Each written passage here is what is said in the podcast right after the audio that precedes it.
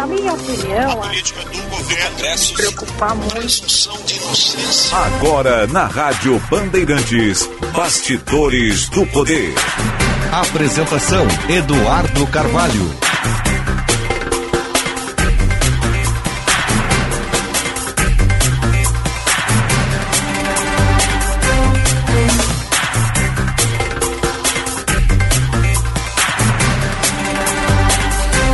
Duas horas e um minuto, muito boa tarde para você, ouvinte da Rádio Bandeirantes. Eu sou o Eduardo Carvalho e está começando mais um Bastidores do Poder. Hoje, terça-feira, dia 6 de junho de 2023. Nós vamos com mais um Bastidores do Poder até as 4 horas da tarde. Eu sigo por aqui, substituindo o Guilherme Macalossi nesta semana, já que ele está a caminho, está chegando em Madrid para acompanhar o South Summit, o South Summit que surgiu na Espanha, agora já acontece também aqui em Porto Alegre, mas o Macabassi vai acompanhar essa versão internacional que começa amanhã, quarta-feira, e todos os detalhes aqui na Rádio Bandeirantes, Band News e, claro, na Band TV. Bastidores do Poder entrando no ar e na Escola Superior dos Oficiais da Brigada Militar e do Corpo de Bombeiros Militar, realizando sonhos, construindo o futuro. Sinoscar, a rede Chevrolet do grupo Sinosserra. Agora são duas horas e dois minutos, sempre lembrando que a hora certa é para Hotel Express Rodoviária. Chegando na rodoviária de Porto Alegre, sua hospedagem fica bem em frente. Hotel Express Rodoviária e Hotel Express Terminal Tour. Convênios com agências, empresas e entidades. Conforto e economia é no Hotel Express Rodoviária e Hotel Express Terminal Tour. 3085-5500. Agora também 19 graus, 6 décimos a temperatura em Porto Alegre. O dia está bem mais bonito que ontem. Lembrando que a temperatura é sempre para Hospital São Lucas da PUC. Você já conhece o Mais Cardio do Hospital São Lucas da PUC? É um modelo completo de assistência a serviço do seu coração com emergência em cardiologia 24 horas por dia, consultas, procedimentos de média e alta complexidade, exames e muito mais. Saiba mais em hospitalsaulucas.pqrs.br barra mais cardio. Bastidores do Poder desta terça-feira, que tem a produção do Christian Petalaz, a mesa de áudio é de Luiz Matoso Braga, o Braguinha, central técnica de Edson Leandro, coordenação de redação de Vicente Medeiros, gerente de rádios Osíris Marins, direção geral do Grupo Bandeirantes no Rio Grande do Sul, de Lisiane Russo. Você nos acompanha pelo Dial 94,9 FM, pelos aplicativos Band Rádios e Band Play, pelo nosso Instagram, Twitter e, claro, youtube.com.br BandRS. E no nosso Band Zap, o 980610949, você manda mensagens e depois eu e o Cristiano Petalaz vamos ler as mensagens aqui no Bastidores do Poder. Pode criticar, pode xingar, desde que com respeito, né? Pode xingar, xinga com carinho, xinga com, com respeito, com educação, que a gente vai ler, não tem problema. Os haters são bem-vindos.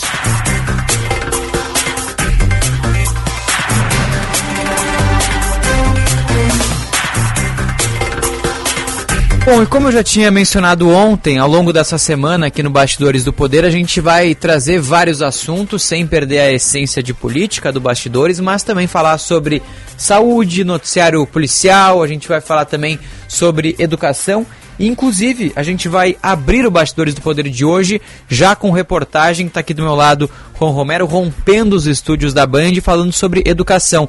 Tem investimento importante anunciado nessa área, né, Juan? Uma boa tarde, obrigado pela presença conosco aqui. Exatamente, Eduardo. Boa tarde para você, para quem nos acompanha aqui no Bastidores do Poder. Hoje à tarde, hoje à tarde, hoje pela manhã, mais cedo, eu tive acompanhando o anúncio do governo do estado aqui do Rio Grande do Sul, aconteceu lá na Secretaria da Educação, na sede da Secretaria da Educação, de mais investimentos nas escolas estaduais. O programa Lição de Casa, que foi apresentado pelo governador Eduardo Leite do lado da secretária de Educação Raquel Teixeira e também da secretária de Obras Públicas Isabel Mate, vai atender 254 escolas que é, precisam, enfim, de algumas melhorias, de alguns reparos. Inclusive, algumas delas estavam interditadas por conta dessas falhas estruturais. E esse investimento total vai ser de 101 milhões de reais. 51 dessas 254 escolas, inclusive, já estão com as obras concluídas. E a expectativa mais otimista por parte do governo do estado apresentada nessa coletiva é de que 250 estejam com as obras completamente finalizadas até o final desse ano. Esse valor dos 101 milhões de reais, Eduardo, e ouvintes aqui do Bastidores do Poder, é um adicional a um outro valor de 30 milhões que já tinha sido liberado diretamente aos diretores de cada uma das escolas estaduais espalhadas pelo Rio Grande do Sul. É o programa Acelera que tinha sido liberado a esses diretores. Eles aí, nesse caso, já tinham autonomia para algumas obras. Por exemplo, vamos pegar esse exemplo aqui. A parede que está atrás de mim, vamos fingir que a gente está numa escola aqui dentro do estúdio. A parede que está atrás de mim está com algum vazamento, está prejudicando a situação dos alunos. Eles não conseguem acompanhar a aula porque tem um vazamento que está atrapalhando justamente a permanência deles dentro de aula. Esse diretor vai ter essa quantia liberada para contratar eh, esse serviço de maneira sem precisar recorrer à Secretaria Estadual da Educação. Dá mais agilidade para o conserto. Para a secretária de Educação Raquel Teixeira, o estado de conservação dessas instituições tem um impacto direto também no desempenho de cada aluno. Não é só questão dos materiais didáticos. Se tu tem uma escola em condições ideais, bonita, limpa, é, bem equipada, aí os alunos também têm, têm como melhorar o seu desempenho na escola. A gente ouve a fala da secretária. Existe uma coisa na educação que a gente chama de currículo oculto que são aspectos que contribuem também. Por exemplo, o clima escolar, a garantia de que todos terão atendimento, nenhum aluno para trás, professor em sala todo dia, não absenteísmo de aluno e professor. E a infraestrutura é o que tradicionalmente na educação a gente chama de currículo oculto. São questões que fazem com que o resultado seja melhor, e há pesquisas que mostram até 15% de melhoria da aprendizagem em função da, da, da, arquitetura escolar, do ambiente escolar. Então a gente está falando da, do currículo oculto, mas as relações uh, são as mesmas que a gente faz com o currículo, são avaliações e o caminho tomado. Foi, lançar, foi lançada também, Eduardo e ouvintes aqui do Bastidores do Poder, a plataforma Mapa Escolar. O governador Eduardo Leite falou muito sobre a questão de transparência e nessa plataforma, nesse site, vão poder ser monitoradas as condições de todas as 2.342 escolas estaduais, em todas as cidades aqui do estado do Rio Grande do Sul, e no caso dessas que vão receber esses recursos, essas obras de melhoria, vai poder ser feito o monitoramento da situação dessas obras, vai poder poder o, o, as pessoas vão poder, a população vai poder é, circular ali pela, pelo site, pelo mapa, para ver quais são as obras que estão sendo feitas em cada uma dessas escolas. Dá para ver foto dessas escolas, a localização, a condição delas, se é, atende a população da zona urbana ou rural, porque tem muita escola localizada em zona rural, principalmente em regiões fora aqui da região metropolitana, na, na, Serra Gaúcha tem bastante, no interior ali na região central, região noroeste do estado tem também muita escola indígena, então dá para saber a condição, uh, o tipo de população que cada uma dessas escolas atende. O governador Eduardo Leite falou um pouco sobre essa, esse mapa escolar. Esse mapa vai permitir o acompanhamento e o monitoramento dessas 2.300 escolas com as informações disponibilizadas eh, da localização, o porte da escola, os dados cadastrais, a sua área, fotos internas e externas, o recurso que foi disponibilizado para a escola no Agiliza, os dados sobre as obras, o status, a previsão de entrega e o orçamento. Ainda dentro desses projetos apresentados está, inclusive, Eduardo, a possibilidade de, no futuro, o regime de parcerias público-privadas focadas na infraestrutura das escolas ser é, iniciado. Empresas que tiverem direito à concessão da PPP vão ter 30 anos para cuidar da manutenção. É um processo parecido com as concessões de estradas, enfim, as concessões em outros setores. Dessa vez, seria voltada apenas para a manutenção da infraestrutura dessas escolas. O governador Eduardo Leite, inclusive, teve nessa última semana visitando instituições que seguem esse modelo lá em Belo Horizonte, capital de Minas Gerais, durante o encontro do Consórcio de Integração Sul e Sudeste, que reuniu os governadores dos estados dessas regiões. Aqui no Rio Grande do Sul, a, a priorização em regime piloto seria a 100 instituições em regiões vulneráveis socialmente aqui na região metropolitana. Algumas necessitarão ser construídas novas, outras serão completamente reformadas. E nós estamos olhando especialmente para aquelas comunidades mais vulneráveis que mais precisam ter uma escola que esteja todos os dias tinindo para a gente poder garantir nas comunidades mais vulneráveis do nosso estado serem especialmente atraentes, né, diante do que a gente disputa com tantas coisas ruins nessas comunidades, essas escolas precisam ser verdadeiros templos da educação para poder enfrentar o que eh, eventualmente o mundo esteja ofertando ali de outras más experiências para essas crianças e jovens. Isso liga muito com a fala da secretária Raquel Teixeira que citou, né, que uma escola bem estruturadinha atrai, claro, bastante os estudantes. O número de escolas beneficiadas por esse projeto pode aumentar até o final do ano, já que outras obras em instituições estaduais que de repente até nem foram iniciadas, claro, depende da demanda de cada um desses diretores, claro que dentro da possibilidade financeira, da possibilidade de orçamento disponível no estado. Então, esse número pode até superar os, as 254 instituições. Eduardo, e a gente vai continuar acompanhando. Pois é, eu ia te perguntar até porque tu que acompanhou a coletiva hoje pela manhã, a gente tem visto nos últimos meses assim um, uma, uma, priorização do governo do estado na pauta da educação.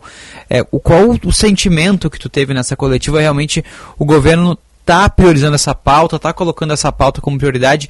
Nas próprias falas da secretária, do governador Eduardo Leite, qual a sensação que tu ficou a respeito do que o governo atual pensa sobre essa pauta? Sabe o que eu senti, Eduardo? Uh, quando eu estava ali acompanhando a coletiva de imprensa, no início, na verdade, da apresentação, o próprio governador estava saudando também a vinda de alguns parlamentares da Assembleia Legislativa, que, uh, assim como o governo do Estado, também elencou o setor da educação como um tema prioritário. Vilmar Zanquim presidente da Assembleia Legislativa, esteve presente lá nesse evento de hoje. Inclusive, a gente esteve acompanhando, nossos colegas de reportagem, você também esteve acompanhando lá em Marau, né, na Marau, região exatamente. norte do estado, uh, um dos eventos promovidos pela própria Assembleia Legislativa voltada à questão da educação. Os dois poderes estão com essa com esse setor uh, como prioridade para as suas ações. Então a gente sentiu bastante otimismo, bastante sinergia e eu acho que isso vem muito a favor, porque o Rio Grande do Sul já foi em outros anos, em outras épocas, exemplo na educação. Agora, infelizmente, tem perdido esse protagonismo para outros estados do país. E é muito legal a gente ver que os mandatários aqui do poder no Rio Grande do Sul estão tentando buscar as inspirações dentro de outros estados da federação também. O próprio presidente Vilmar Zanquim já teve lá em Pernambuco, já teve no Ceará Sim. também, né, fazendo essas visitas, que são estados referência nesse setor da educação. Então, eu sinto um otimismo, eu sinto uma vontade nesse, uh, nesse governo, nesses uh, parlamentares também que estão buscando ali essas melhorias na educação e tomara que isso não passe apenas desses discursos, né? Tomara que isso se reverta nas ações que estão a vir por aí. Pois é, sabe que eu, eu perguntei isso porque justamente quando a gente acompanhou o, movimento pela, Todos pela Educação em Marau, é uma série de atividades que estão sendo realizadas pela Assembleia. São nove é, atividades. É, nove, nove regiões, todas serão contempladas. Eles discutem a pauta da educação, pedem investimentos, escutam a comunidade, mas priorizando sempre a questão das escolas estaduais e tudo mais. Mas parece ter essa priorização realmente. E quando a gente vê um investimento sendo anunciado, a gente mostra que, enfim, não é só na teoria, mas na prática também isso acontece. Então a gente com certeza vai continuar acompanhando aqui. O Juan mencionou, o Estado já, te, já foi referência de educação, mas hoje hoje em dia os índices são baixíssimos, né? E são... DEB, e DEB e tem DEB, exatamente. índices muito... É, assim, a gente não estava acostumado a ver o desempenho que a gente está vendo atualmente nos anos anteriores. Então, o Rio Grande do Sul, infelizmente, passa por essa situação lamentável, mas é, como a própria secretária Raquel disse, escola boa atrai aluno e atrai então conhecimento. Uh, as pessoas ficam mais inteligentes quando conseguem desenvolver as suas atividades de maneira correta. Com certeza. Obrigado, Rua, pelas informações. A gente volta com mais matérias tuas na sequência do Bastidores do Poder. Exatamente. Prazer estar aqui de volta. Já faz um tempinho que não apareço por aqui. Tá sumido, né? Tá sumido. Tô sumido. Férias do nosso querido G Costa. A gente tá assumindo o, uh, o trabalho dele por enquanto. Inclusive, estamos diariamente aí entre as seis e ao meio-dia fazendo todo o Jornal Gente, Band News primeira edição, Boa Tarde Rio Grande, de vez em quando. Boa Tarde Rio Grande, de vez em quando na, no Band News TV. Enfim, a gente tá aí para deixar o nosso público muito bem informado. Maravilha, obrigado Rua pelas informações. É isso, eu falei, a gente vai trazer ao longo dessa semana no Bastidores do Poder uh, essas pautas gerais de saúde, de educação, de economia, enfim, sem perder, claro, o foco político, mas mostrando também essas questões. E foi um evento bem importante hoje do governo do estado, investimento de mais de 100 milhões de reais até o final de 2023, pensando nas escolas estaduais, pensando em fortalecer a rede. É importante essa fala da secretária, né, de que escola boa atrai aluno, de fato, né? Tem que ter políticas para manter o aluno na escola. A gente teve índices de evasão escolar altíssimos no Rio Grande do Sul, especialmente depois da pandemia, no Brasil como um todo, na verdade. Então é, é importante isso. Ao longo da semana a gente vai falar mais sobre educação, com certeza aqui no Bastidores do Poder. Na parceria da Durg Sindical com a Cressol, o cooperado encontra as menores taxas e melhores condições de crédito e de financiamento. Você é sócio da sua cooperativa e todos crescem juntos. Com essa parceria, você se torna um agente financeiro e contribui com o desenvolvimento local e regional. Informações acesse adurgs.org.br. Agora 2 horas e 16 minutos. Lembrando que a hora certa é sempre para o Hotel Express Rodoviária. Conforto e economia é no Hotel Express Rodoviária. Ligue 3085 5500. Agora, um pouco mais de calma, a gente fala sobre o Bastidores do Poder dessa terça-feira. Nós vamos falar sobre o texto base da reforma tributária, que será apresentado em uma reunião do Congresso a partir das 4 horas da tarde de hoje. Então, nós vamos uh, abordar isso ao longo aqui do Bastidores do Poder também. Vamos conversar com a delegada da Polícia Gaúcha, Tatiana Bastos. Ela que coordenou uma grande operação da manhã de hoje contra células de grupos neonazistas que atuam no Rio Grande do Sul. Exatamente jovens de 20 anos, a maioria de classe média, classe alta, que faziam parte de grupos online contra uh, minorias, contra, enfim, pessoas que eles acreditam que não deveriam fazer parte da sociedade, são verdadeiros criminosos e que foram presos na manhã de hoje. Então, ao longo do programa, a gente também vai trazer esses detalhes aqui no Bastidores do Poder. Também vai ter noticiário nacional, vamos falar em Brasília, vamos para Goiás, vamos trazer destaques internacionais, claro, né, Braguinha? Tem que ter também. Vamos falar do Rio de Janeiro, então tem muita coisa ainda para a gente abordar no Bastidores do Poder de hoje. Mas eu queria, Braguinha, até não tinha combinado contigo antes, mas solta pra gente agora aquela, aquela vinheta maravilhosa, solta ali internacional.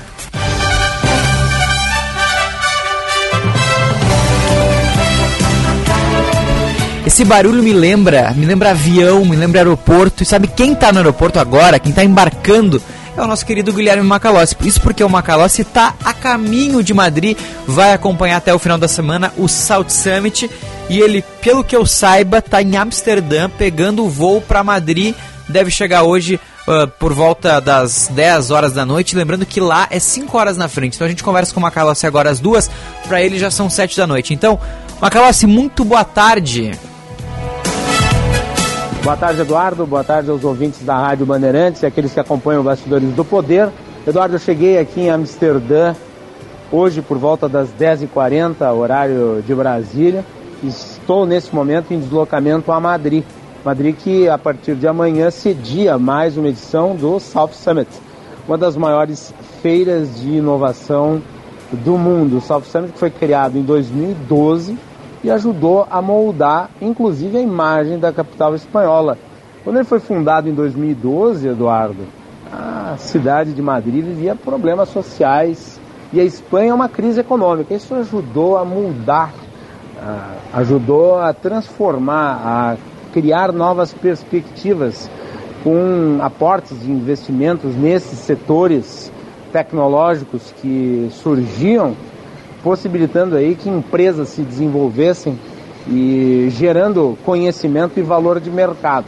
E nós estamos começando a experimentar isso também em Porto Alegre, porque o South Summit, pela primeira vez em 2022, foi realizado fora da Espanha, fora de Madrid, em Porto Alegre, no passado, a sua primeira edição, nesse ano, inclusive com a cobertura da Rádio Bandeirantes. E há uma possibilidade real de nós observarmos essa transformação também em Porto Alegre, porque o South Summit ficará aí os próximos anos na capital gaúcha. Aqui né, na Europa, em Madrid, já é uma realidade mais do que consolidada. E o vice-governador Gabriel Souza é aquele que lidera a missão gaúcha. Ele estará no South Summit, acompanhado também de secretários de Estado, parlamentares, integrantes do empresariado gaúcho que atuam no hub da inovação e representantes da Prefeitura de Porto Alegre. O vice-governador tem uma agenda que é relativa ao South Summit e também outra que tem compromissos fora dele. Amanhã ele deve participar de um painel no South Summit, após a abertura, junto com a Maria Benromé, que foi a fundadora do evento, é, e à noite deve estar junto com integrantes do Mastercard na sede da empresa, tratando de assuntos relativos à economia e também à possibilidade de negócios. O governador tem outros compromissos com, com potenciais investidores que podem trazer recursos ao estado do Rio Grande do Sul e nós vamos trazendo todos os detalhes. Soft Summit que se realiza nesses dias 7, 8 e 9 de junho, com a cobertura da Rádio Bandeirantes, da Band News FM e também da Band TV. De volta aí contigo no estúdio, Eduardo Carvalho. Um abraço. Grande abraço, meu amigo Guilherme Macalossi. Tá embarcando, tá indo rumo a Madrid, na Espanha, para acompanhar esse evento. Que baita oportunidade, né? Que legal ver o Macalossi recebendo essas oportunidades, participando dessas coberturas e trazendo, claro, todos os detalhes pra gente. E importante também essa integração entre o governo gaúcho e o South Summit como um todo, o South Summit Madrid, porque é um evento muito importante, é, o, é considerado o maior evento de inovação é, do mundo e chega à sua décima edição, né? Surgiu lá em 2013, se eu não me engano, ou 2014, na Espanha, e foi crescendo, foi crescendo, foi crescendo, e o único lugar em que ele foi realizado de maneira completa, fora da Espanha, é aqui em Porto Alegre. Então tem essa integração muito forte. A gente inclusive lembra quem não acompanhou o South Summit aqui, o South Summit é marcado pelo, por uma competição de startups. São startups que competem por prêmios, mas especialmente por visibilidade e para atrair investidores. E esse, essa competição é o grande auge do South Summit, são muitas startups. Aqui na, na, última edição de Porto Alegre a gente teve mais de 2 mil inscritos, foi uma grande, foi uma competição muito grande realmente, e isso começou na Espanha. Então a gente vai ter dessa, nessa edição também lá em Madrid, inclusive com empresas brasileiras participando desse programa. Então tem realmente essa integração bem legal. A gente vai trazer todos os detalhes é, todos os detalhes aqui na Rádio Bandeirantes, na Band News, na Band TV, tudo isso você vai acompanhar aqui na programação da Band diretamente de lá, em loco. Guilherme Macalossi vai trazer todos os detalhes aqui pra gente. O talentosíssimo Guilherme Macalossi. Amanhã ele entra ao vivo para trazer mais detalhes, mostrar como tá a feira também. Tudo isso a gente mostra a partir da quarta-feira até a sexta. E depois o Macalossi tá de volta aí de Madrid. Espero que traga uns mimos pra gente, né, Braguinha? De repente traz alguma coisinha pra nós lá de Madrid. Agora são 2 horas e 23 minutos. A gente vai fazer um pequeno intervalo. Na volta, a gente traz mais detalhes, mais informações, entrevistas e, claro, muita reportagem também no Bastidores do Poder. É daqui a pouquinho, fica aí, não sai. Qualidade e criatividade. Conteúdo relevante e multiplataforma. Rádio Bandeirantes. Credibilidade é a mais valiosa característica do jornalista. Por isso, nós, do Grupo Bandeirantes de Comunicação, prezamos pela verdade, a principal arma que temos para combater as informações falsas nesta guerra de fake news em que vivemos. Osíris Marins, apresentador e gerente de jornalismo da Rádio Bandeirantes. Saiba que aqui, cada notícia é apurada, lapidada, confrontada e discutida antes de ser transmitida. Somos preparados e treinados para levar o ar com conteúdo de qualidade, sem margem para dúvidas. Cientes da responsabilidade que temos à frente dos poderosos microfones, estamos prontos para rebater mentiras em circulação e te convidamos para ser um aliado nesta luta. Duvide, cheque e não espalhe fake news. Grupo Bandeirantes, respeito pelos fatos, respeito por você há 86 anos. Para você abrir sorriso, venha fechar negócio na Sinoscar. Onix com taxa zero e parcelas a partir de 386 reais. Tracker com taxa zero em até 24 vezes. E ainda, nova Montana a partir de R$ 118.690. Venha dar esse presente para você. Sinoscar, a rede Chevrolet do grupo Sinosserra. No trânsito, escolha a vida.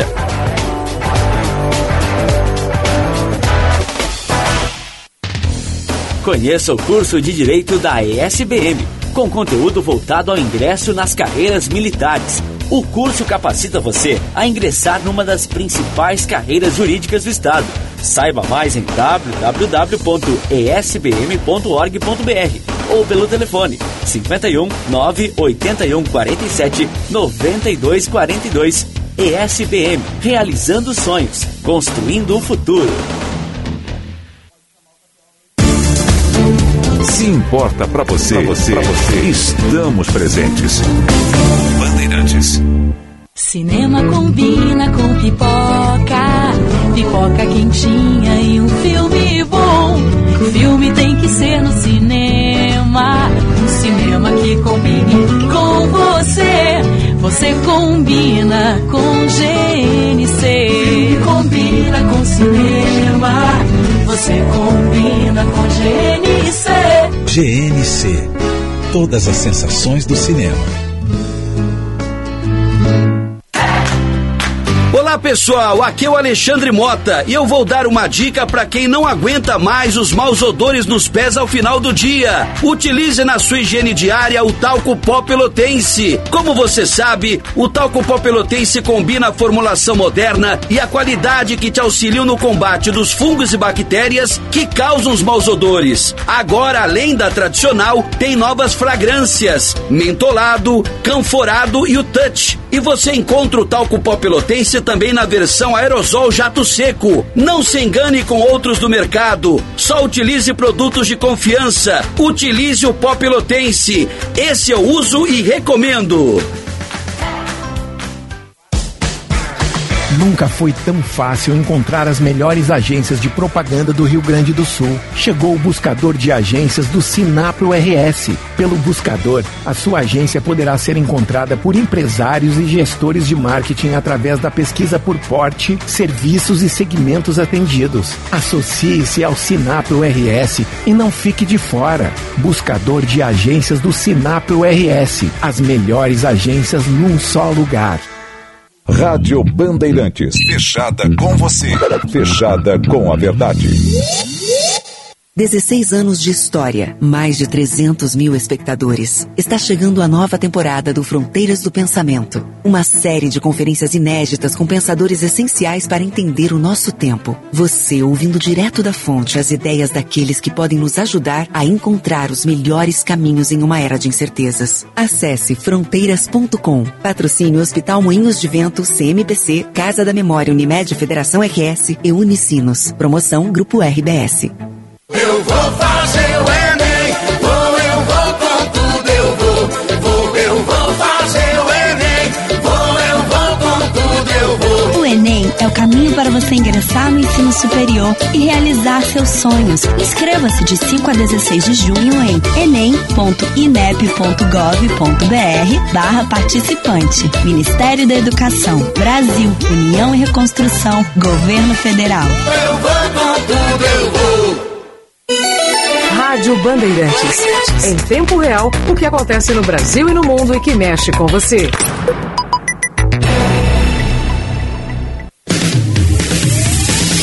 Você está ouvindo Bastidores, Bastidores do, poder, do Poder na Rádio Bandeirantes. Com Eduardo Carvalho.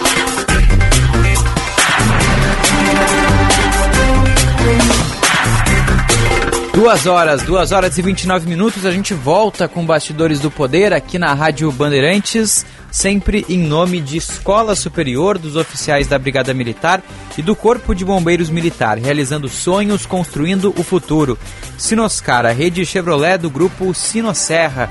A gente tem agora 19 graus e 4 décimos, marcando aqui no alto do Morro Santo Antônio a temperatura para o Hospital São Lucas da PUC, cuidado que salva vidas. Vamos direto para serviço, vamos falar sobre o trânsito. Serviço Bandeirantes. Trânsito. Josh Bittencourt com os detalhes da região metropolitana e também de Porto Alegre.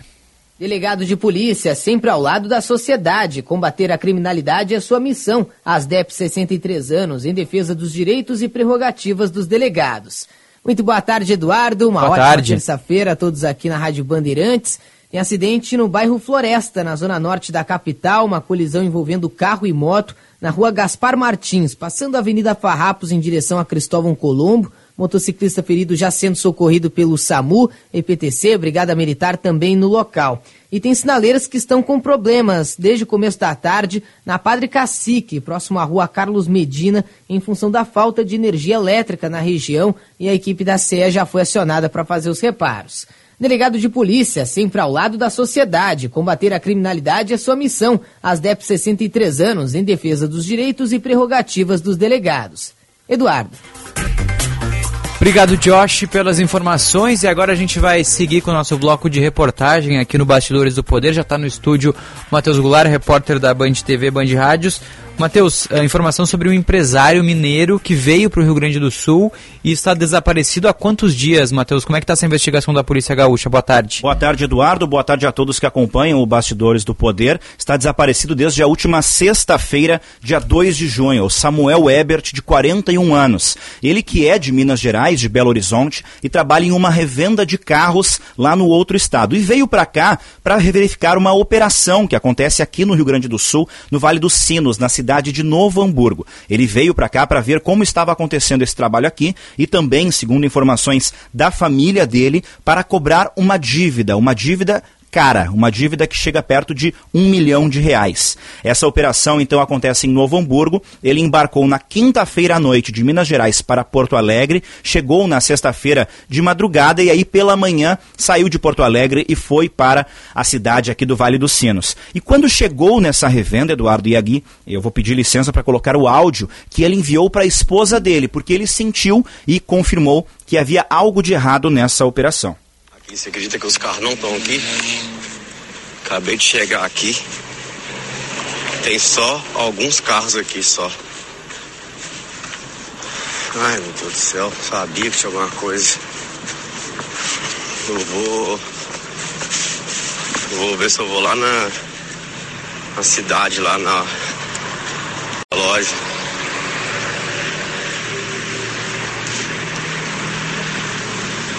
Onde que ele colocou esses carros? O que ele fez com esses carros?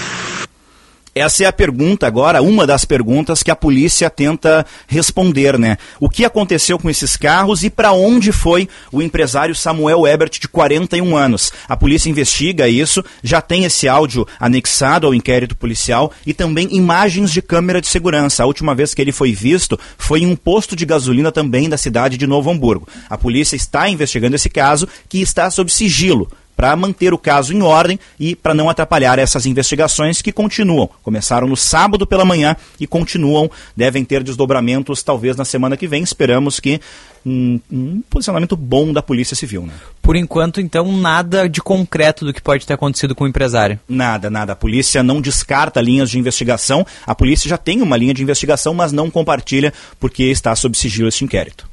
Perfeito. Obrigado, Matheus, pelas informações. Valeu. Volta ao longo da tarde com mais notícias? Volto, volto sim, pode deixar. Combinado. Obrigado, Matheus Goulart.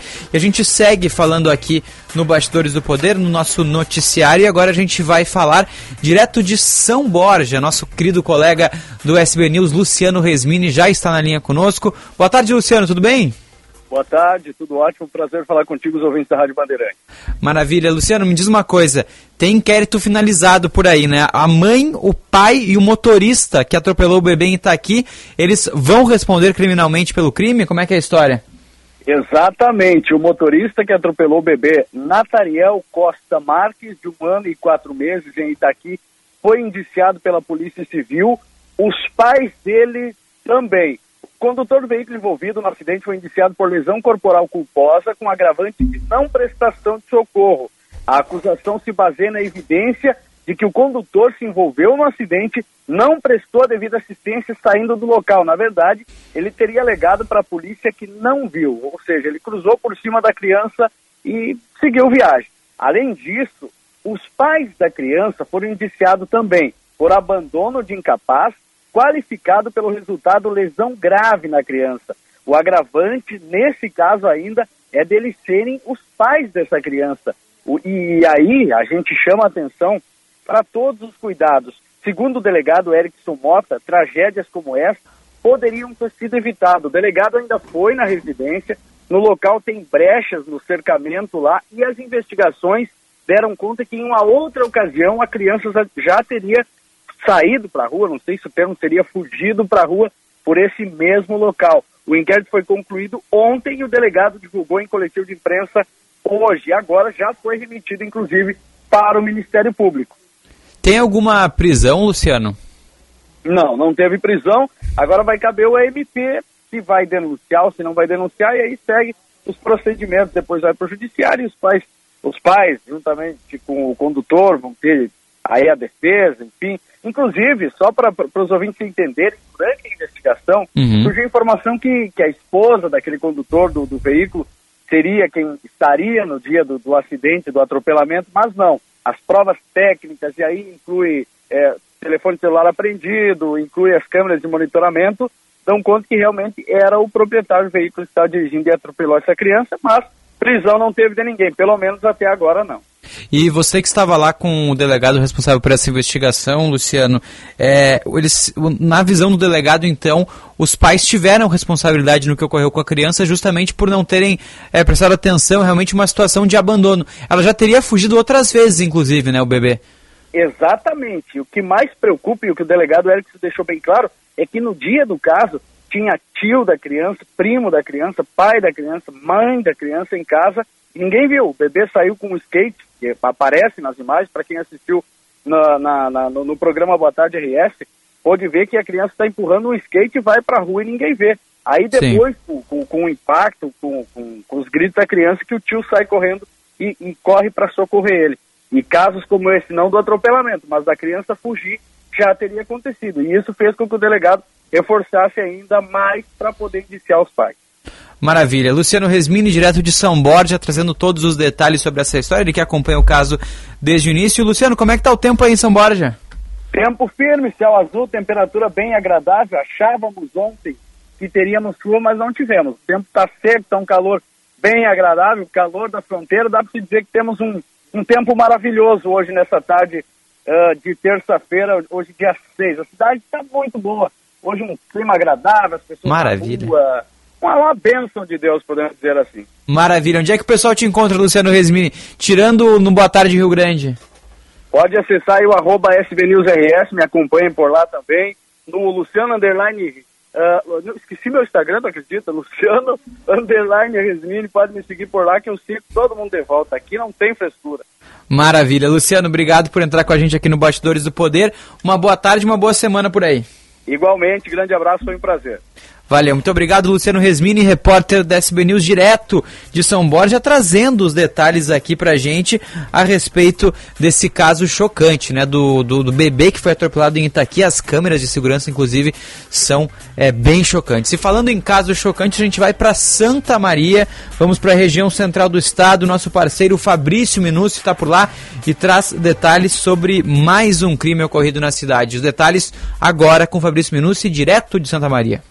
Uma criança de 11 anos de idade teria sido vítima de estupro em Santa Maria. O caso está sendo investigado pela Polícia Civil. De acordo com informações apuradas por Fernando Adão Schmidt, ela teria saído do colégio nesta segunda-feira quando um carro passou e o motorista ofereceu carona e dinheiro. A menina entrou no veículo e mais tarde foi encontrada no bairro Diácono João Luiz Pozobon com as vestes rasgadas e pedindo ajuda a populares. Imediatamente uma guarnição da Brigada Militar foi acionada. A criança foi levada para assistência e atendimento médico. Ela deu sua versão dos fatos. Foram avisadas a DPPA e a Delegacia de Proteção à Criança e ao Adolescente, que iniciou as investigações. Até o momento, o autor do estupro não foi encontrado. O caso continua em investigação. Da Rádio Imembuí Santa Maria, Fabrício Minucci. Obrigado pelas informações, Fabrício Minucci, direto de Santa Maria, na região central do estado. E que caso esse, né? A investigação da polícia, como o Fabrício mencionou, ela segue e espero que a gente tenha nos próximos dias é, enfim, alguma diligência concreta, alguma coisa contra esses, esses responsáveis. E agora a gente vai seguir no nosso noticiário, mas agora para falar de esporte. Grêmio já tem adversário uh, definido na Copa do Brasil nas quartas de final, enfrenta o Bahia e o Inter se prepara para o confronto contra o Nacional pela Libertadores. Os detalhes agora no Repórter KTO. Dupla Grenal. Informação Repórter KTO. Ontem a gente começou com o tricolor gaúcho, então vamos falar de Inter agora. O Pedro Oliveira traz os detalhes do Colorado para essa semana. Colorado que se prepara para mais uma partida de Libertadores. Fala, Pedro!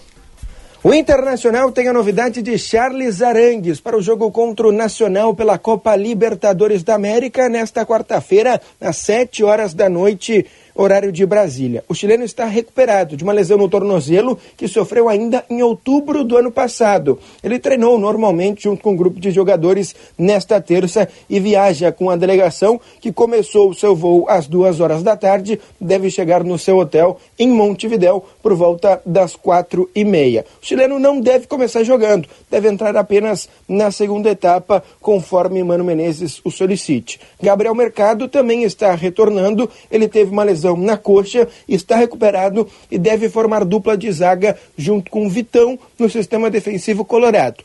John não pôde jogar o último jogo do Brasileirão por pertencer ao Santos, agora retoma a sua posição de goleiro titular. No meio-campo, Campanharo estava suspenso no último jogo na Vila Belmiro e também retorna à equipe. Pedro Henrique havia sentido um desconforto, agora volta a ficar à disposição do técnico Mano Menezes. O time ainda tem uma dúvida entre Pedro Henrique e Depena, o resto da equipe. Deve ser confirmada com John no gol, Bustos na direita, Vitão e Mercado, os dois zagueiros e René na esquerda esquerda, Campanharo e Johnny, os dois volantes, a dúvida entre Pedro Henrique ou Depena, Alan Patrick, Wanderson e Luiz Adriano. Com as informações do Inter, falou o repórter Pedro Oliveira. Obrigado pelas informações, Pedro Oliveira, trazendo os destaques do Internacional, que tem Charles Arangues viajando para o Uruguai para enfrentar o Nacional, em bom reforço, reforço de peso para o Colorado.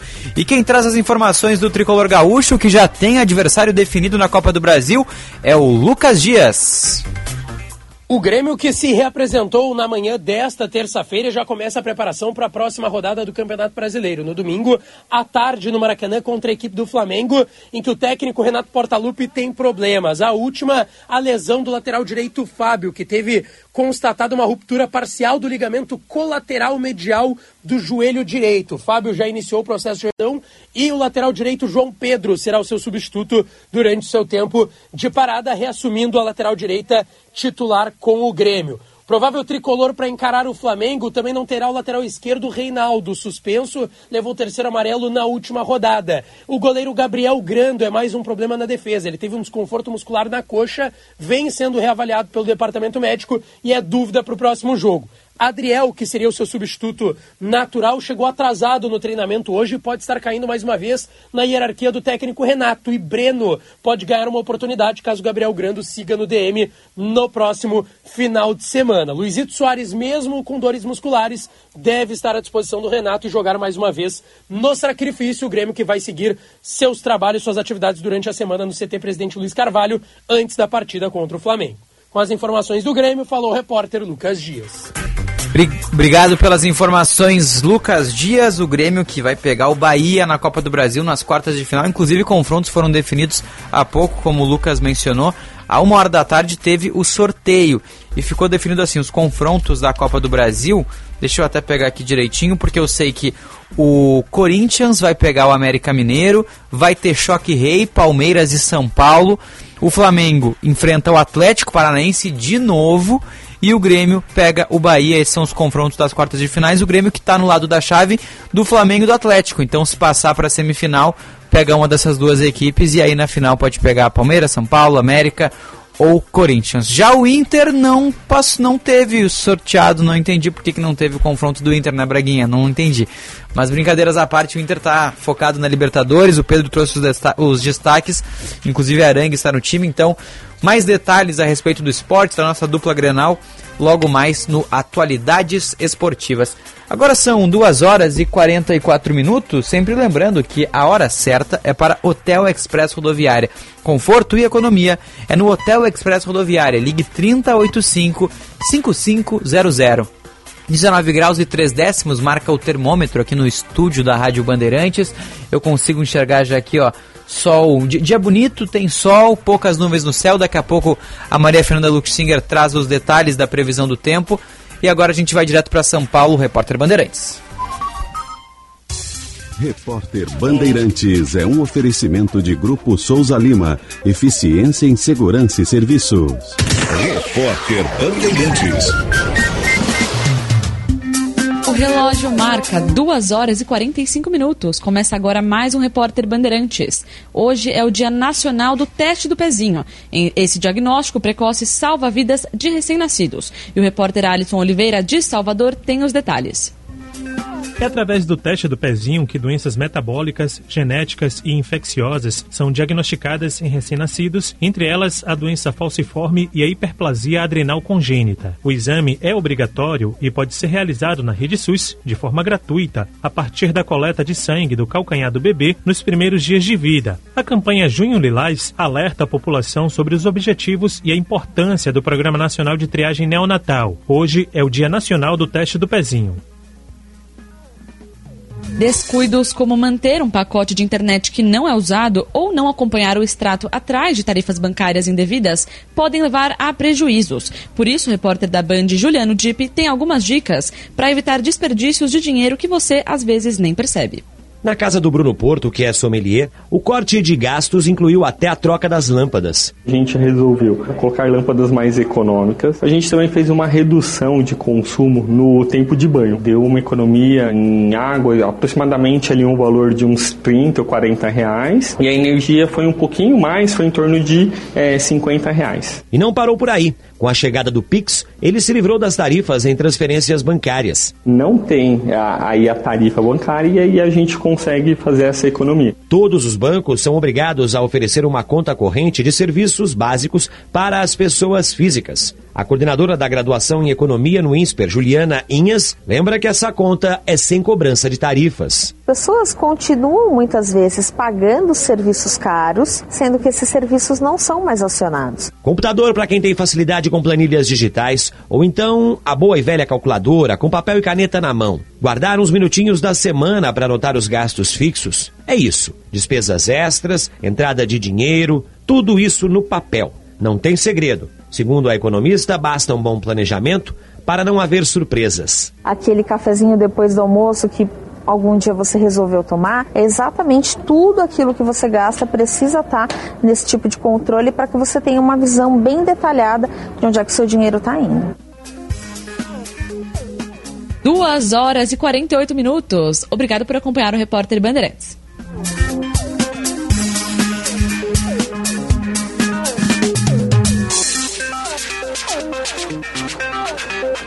O negócio é o seguinte: a solução completa para o seu negócio é a Souza Lima. E com a Souza Lima, o negócio é inovação. E aqui não tem esse negócio de ser tudo igual, não. As soluções são sob medida, de segurança, limpeza e outros serviços. E é um ótimo negócio em valores, sempre alinhado aos valores do seu negócio. E esse negócio de terceirização deixa que a gente resolve. O nosso negócio é fazer o seu negócio melhor. Negócio fechado? Grupo Souza Lima. Soluções completas para o seu negócio.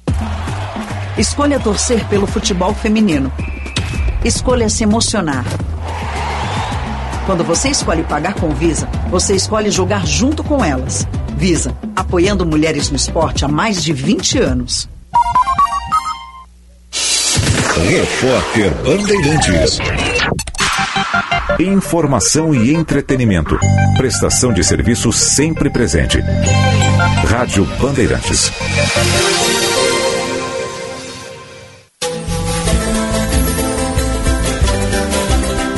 Semana de Libertadores no futebol da Rádio Bandeirantes.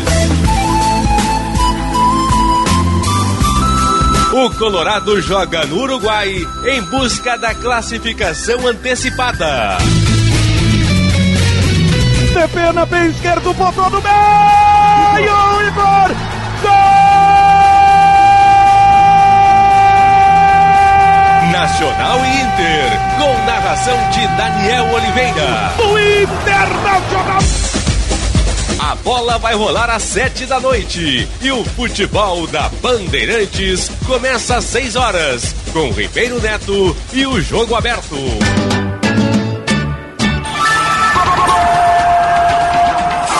Jornada Esportiva, parceria Talco Pó Pelotense, Banrisul, KTO.com, Sinoscar e Sanar Farmácias.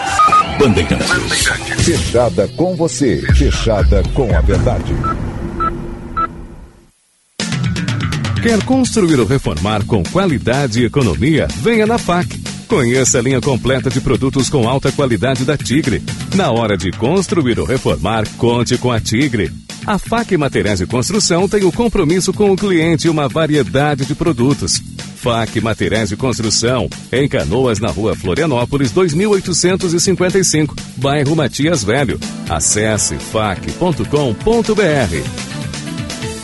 OABRS Alerta. Ao receber pedidos de pagamentos relacionados a processos judiciais ou administrativos pelas redes sociais ou WhatsApp, fique atento. Nesses casos, não faça nenhum depósito, PIX ou transferência antes de conversar pessoalmente com seu advogado ou advogada. Cuidado com os golpes e fraudes de criminosos que se passam por advogados e advogadas. Um alerta da OABRS à sociedade.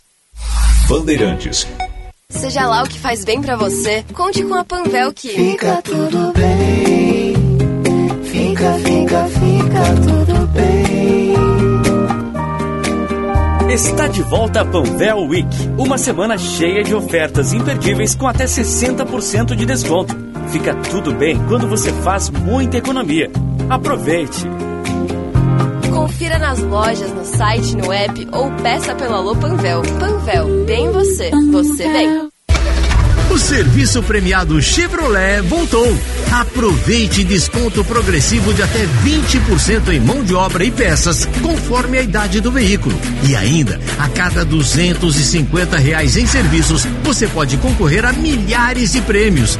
E no final, você pode ganhar um tracker zero quilômetro. Consulte regulamento em serviçopremiado.com.br e participe. No trânsito, escolha a vida. Médicos não são super-heróis, são apenas pessoas. Pessoas inteligentes, dedicadas, que se emocionam como todo mundo. Pedir ajuda e enfrentar suas lutas com honestidade é um sinal de coragem e compaixão. Nós, do Sindicato Médico do Rio Grande do Sul, entendemos que a medicina é uma das vocações mais nobres e essenciais à sociedade. É a nossa essência. Simers, 92 anos. O futuro da medicina está na valorização do médico. Rádio Bandeirantes. Fecha com você, fechada com a verdade. Azeite Pousada Vila do Segredo. Primeira pousada do olivo turismo brasileiro. Integração de cordeiros nos olivais e adubação predominantemente orgânica. Nosso processo de engarrafamento do azeite de oliva Vila do Segredo é feito dentro das normas e técnicas mais sofisticadas do mercado. Local e máquinas de engarrafamento em ambiente climatizado e higienizado. Tudo pensado para você, consumidor. Compre pelo fone 51 3077 51 55. Azeites de oliva extra virgem de Caçapava do Sul. O terroir mais premiado do Brasil. Para sua empresa alcançar resultados ainda melhores, é necessário buscar alternativas, reinventar e movimentar o seu negócio. Nós, da CDL Porto Alegre, somos a sua parceira para essa jornada de novas oportunidades. Estimulamos relações, movimentamos informações, geramos dados e oferecemos soluções para transformar nossas associadas. Acesse nosso site cdlpoa.com.br e saiba como gerar mais resultados. CDL Porto Alegre, sempre em movimento. Rádio Bandeirantes. Em tempo real, o que acontece no Brasil e no mundo e que mexe com você.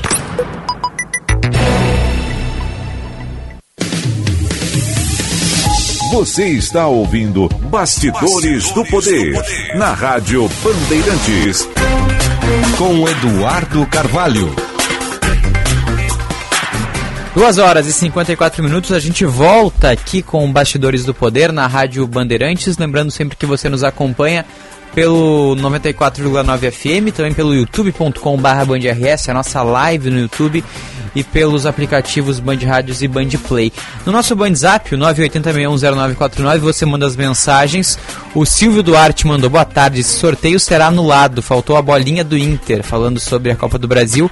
Já o Oliveira brinca que o receio dele na Libertadores é que o Inter enfrente na final o Grêmio. Tá aí a corneta, né? Falando de esporte, a gente tem que aprender a levar a corneta também. E o Fábio Oliveira que comentou no chat do YouTube, Dudu Carvalho, gremista. Foi esse comentário aí do Fábio Oliveira. Vamos para a prestação de serviço, Braguinha. Vamos falar da previsão do tempo.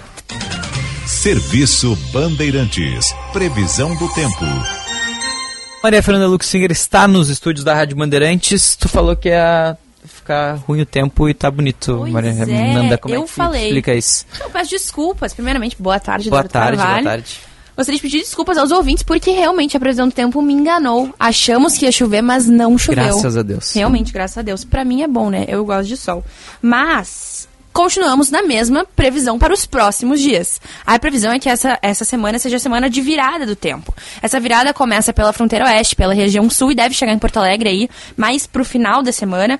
Começa a chover em Pelotas já amanhã, pancadas de chuva durante a tarde, mínima de 11, máxima de 25 graus, um pouco mais quente aí durante a tarde.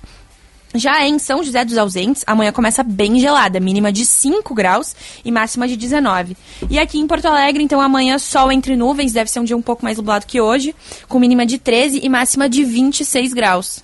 É isso, é uma semana aí com, com temperatura variada no estado, tem lugares que chove, tem lugares que não chove, mas a expectativa é que mude, vire um pouco tempo até o, ao final dessa semana. Então a gente deve ter um final de semana de frio. Sim, frio. Friozinho. Ah. Bom pra ficar embaixo da coberta, ver uma sériezinha. Esse é teu plano pro final de semana. Esse é meu plano, graças a Deus. Perfeito, Quero é descansar, né? Eu acho que é isso. Ah, posso te falar um destaque do Banho de Cidade de hoje? Claro, por favor, eu não Hoje- pergunto, né? Eu sou um, uma aquelas não. pergunta sempre, né? Então, qual o Não, nem destaque sempre, do nem de sempre. Às Cidade vezes de eu hoje? só me meto e falo ah, assim, então ah, tá, perfeito. Porque tem Band de Cidade, 10 para 7 da noite na tela da Band. O que, que a gente vai ter de destaque? Hoje nós vamos falar do desaparecimento de um empresário aqui em Novo Hamburgo, né, na, na região do Vale dos Sinos. É, ele veio na última quinta-feira aqui para o estado para fazer uma negociação, enfim, ele trabalhava com revenda de veículos. Veio aqui então para o estado, para o Vale dos Sinos, e desde então não mandou mais notícias para a família, é considerado desaparecido aí. Agora a polícia está investigando. A gente conseguiu falar com um amigo do, do desaparecido, que o nome, o nome do desaparecido é Samuel, de 41 anos. Conseguimos então conversar com um amigo, eh, tivemos acesso aos áudios, os últimos áudios eh, do Samuel antes de desaparecer e também das últimas imagens de câmeras de segurança. Isso tudo a gente conta para vocês no Band Cidade às 18h50. Maravilha, apuração da Carolina Fortes, da Maria Fernanda Luxinger e o Matheus Goulart vai trazer as informações do Band de Cidade. Obrigado, Nanda. Até amanhã. Até amanhã. Valeu as informações da previsão do tempo aqui no Bastidores do Poder, mostrando então essa semana de virada no tempo por aqui. Agora são 2 horas e 57 minutos. Lembrando sempre que o Bastidores do Poder está no ar em nome da ASOFBM. Conheça o curso de Direito da ESBM, com conteúdo voltado ao ingresso nas carreiras militares. O curso capacita você a ingressar numa das principais carreiras jurídicas do Estado. Saiba mais em www.sbm.org.br ou pelo telefone, é o 5198147 9242. ESBM realizando sonhos, construindo o futuro. E Sinoscar, para você abrir o sorriso, venha fechar o negócio na Sinoscar. Onix com taxa zero e parcelas a partir de 386 reais. Sinoscar, a rede Chevrolet do grupo Sinosserra. No trânsito, escolha a vida. E a Durg Sindical. Na parceria da Durg Sindical com a Cressol, o cooperado encontra as menores taxas e melhores condições de crédito e de financiamento. Você é sócio da sua cooperativa e todos crescem juntos. Com essa parceria, você se torna um agente financeiro e contribui com o desenvolvimento local e regional. Para mais informações, acesse adurgs.org.br.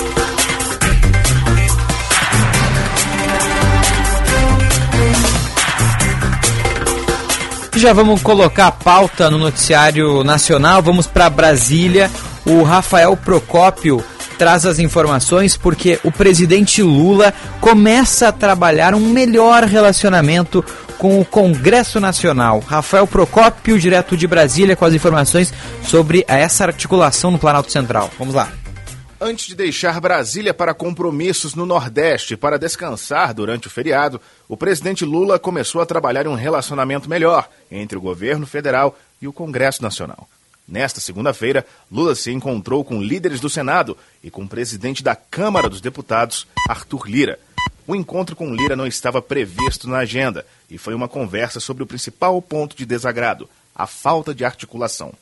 Lula deixou claro que irá concentrar as conversas a partir de agora, para poder organizar melhor a política entre os dois poderes. Lira também aproveitou para dizer que não há riscos da relação entre os dois ser parecida com o que foi visto entre Dilma Rousseff e Eduardo Cunha, o que terminou com o impeachment de Dilma em 2016. Além disso, o presidente da Câmara afirmou que não haverá sabotagem da casa ao governo, mas que é preciso que uma base governista seja estabelecida no Congresso para não depender dos humores de outras alas.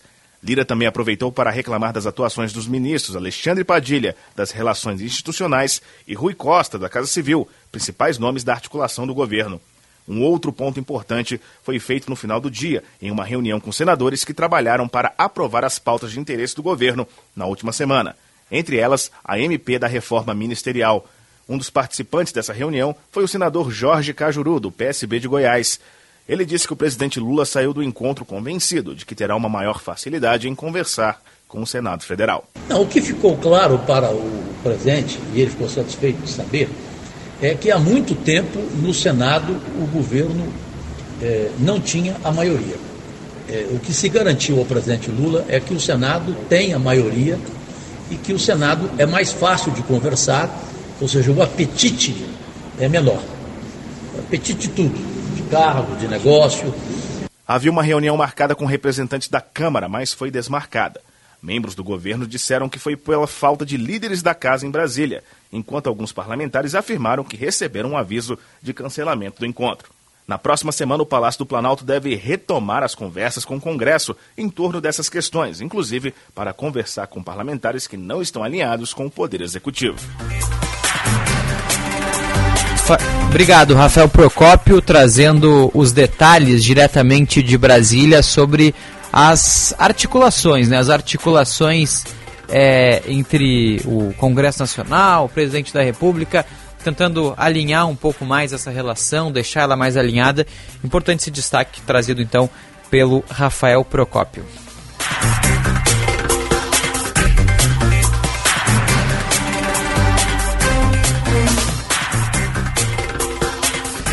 E ainda em Brasília, a Comissão de Constituição e Justiça do Senado começa a discutir nessa semana a indicação de Cristiano Zanin a ministro do Supremo Tribunal Federal. Quem traz os detalhes também de Brasília é a repórter Talita Almeida. A Comissão de Constituição e Justiça do Senado começa a discutir nesta semana a indicação do advogado Cristiano Zanin para a vaga de ministro do Supremo Tribunal Federal. Indicado na última semana pelo presidente Lula, ele vai ocupar a vaga aberta pela aposentadoria do ministro Ricardo Lewandowski, caso tenha o nome aprovado. Na semana passada, o presidente do Senado, Rodrigo Pacheco, disse que existe a possibilidade de a CCJ sabatinar Zanin ainda esta semana. A indicação precisa ser aprovada pela comissão para ir ao plenário do Senado. Senado, mas Pacheco disse que a tramitação só deve prosseguir depois do feriado de Corpus Christi. Para ter o nome chancelado, o advogado precisa do apoio de, no mínimo, 41 dos 81 senadores. Obrigado, a repórter Thalita Almeida trazendo mais destaques de Brasília. E a gente falou logo no início, hoje, do Bastidores do Poder aqui na Rádio Bandeirantes a respeito da reforma tributária. É que hoje, a partir das 4 horas da tarde, deve ser apresentado o relatório base. As bases desse texto da reforma tributária serão conhecidas. O grupo de trabalho que foi instalado no início de fevereiro na Câmara vai, na Câmara vai apresentar ao Congresso o resultado de quatro meses de esforços conjuntos. Essas conversas né, entre parlamentares, empresários, agentes políticos e sociedade civil na tentativa de buscar soluções e, de fato, remodelações no nosso sistema tributário. E a gente vai falar sobre esse assunto agora aqui no Bastidores do Poder com o economista Igor Lucena. Ele nos atende gentilmente nessa tarde para conversar um pouco sobre o que se esperar dessa reforma tributária e se de fato dessa vez ela vai avançar. Uh, Igor, muito obrigado por nos atender. Uma boa tarde. Boa tarde, Eduardo. É um prazer falar com vocês. Bom, doutor Igor, muito obrigado por nos atender aqui na Rádio Bandeirantes. É, a gente tem muitos pontos que são importantes de falar quando a gente comenta sobre a reforma tributária, mas eu queria primeiro um parecer do senhor. O que, que o senhor espera uh, desse texto base, dessas, dessas, dessa parte mais inicial da reforma tributária que será apresentada logo mais? O que, qual é a sua visão sobre isso? O que, que o senhor espera que será apresentado uh, durante as próximas horas?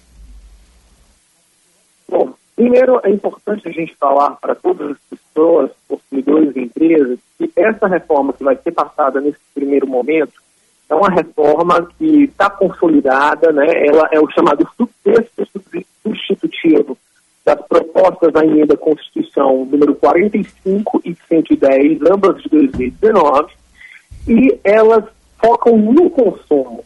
Né? A gente não está falando ainda de é, impostos sobre renda, a gente não está falando sobre dividendos de empresas, sobre é, lucros, a gente está falando de consumo. Isso porque é uma é extremamente complexo para as empresas entenderem como os impostos são feitos sobre o consumo.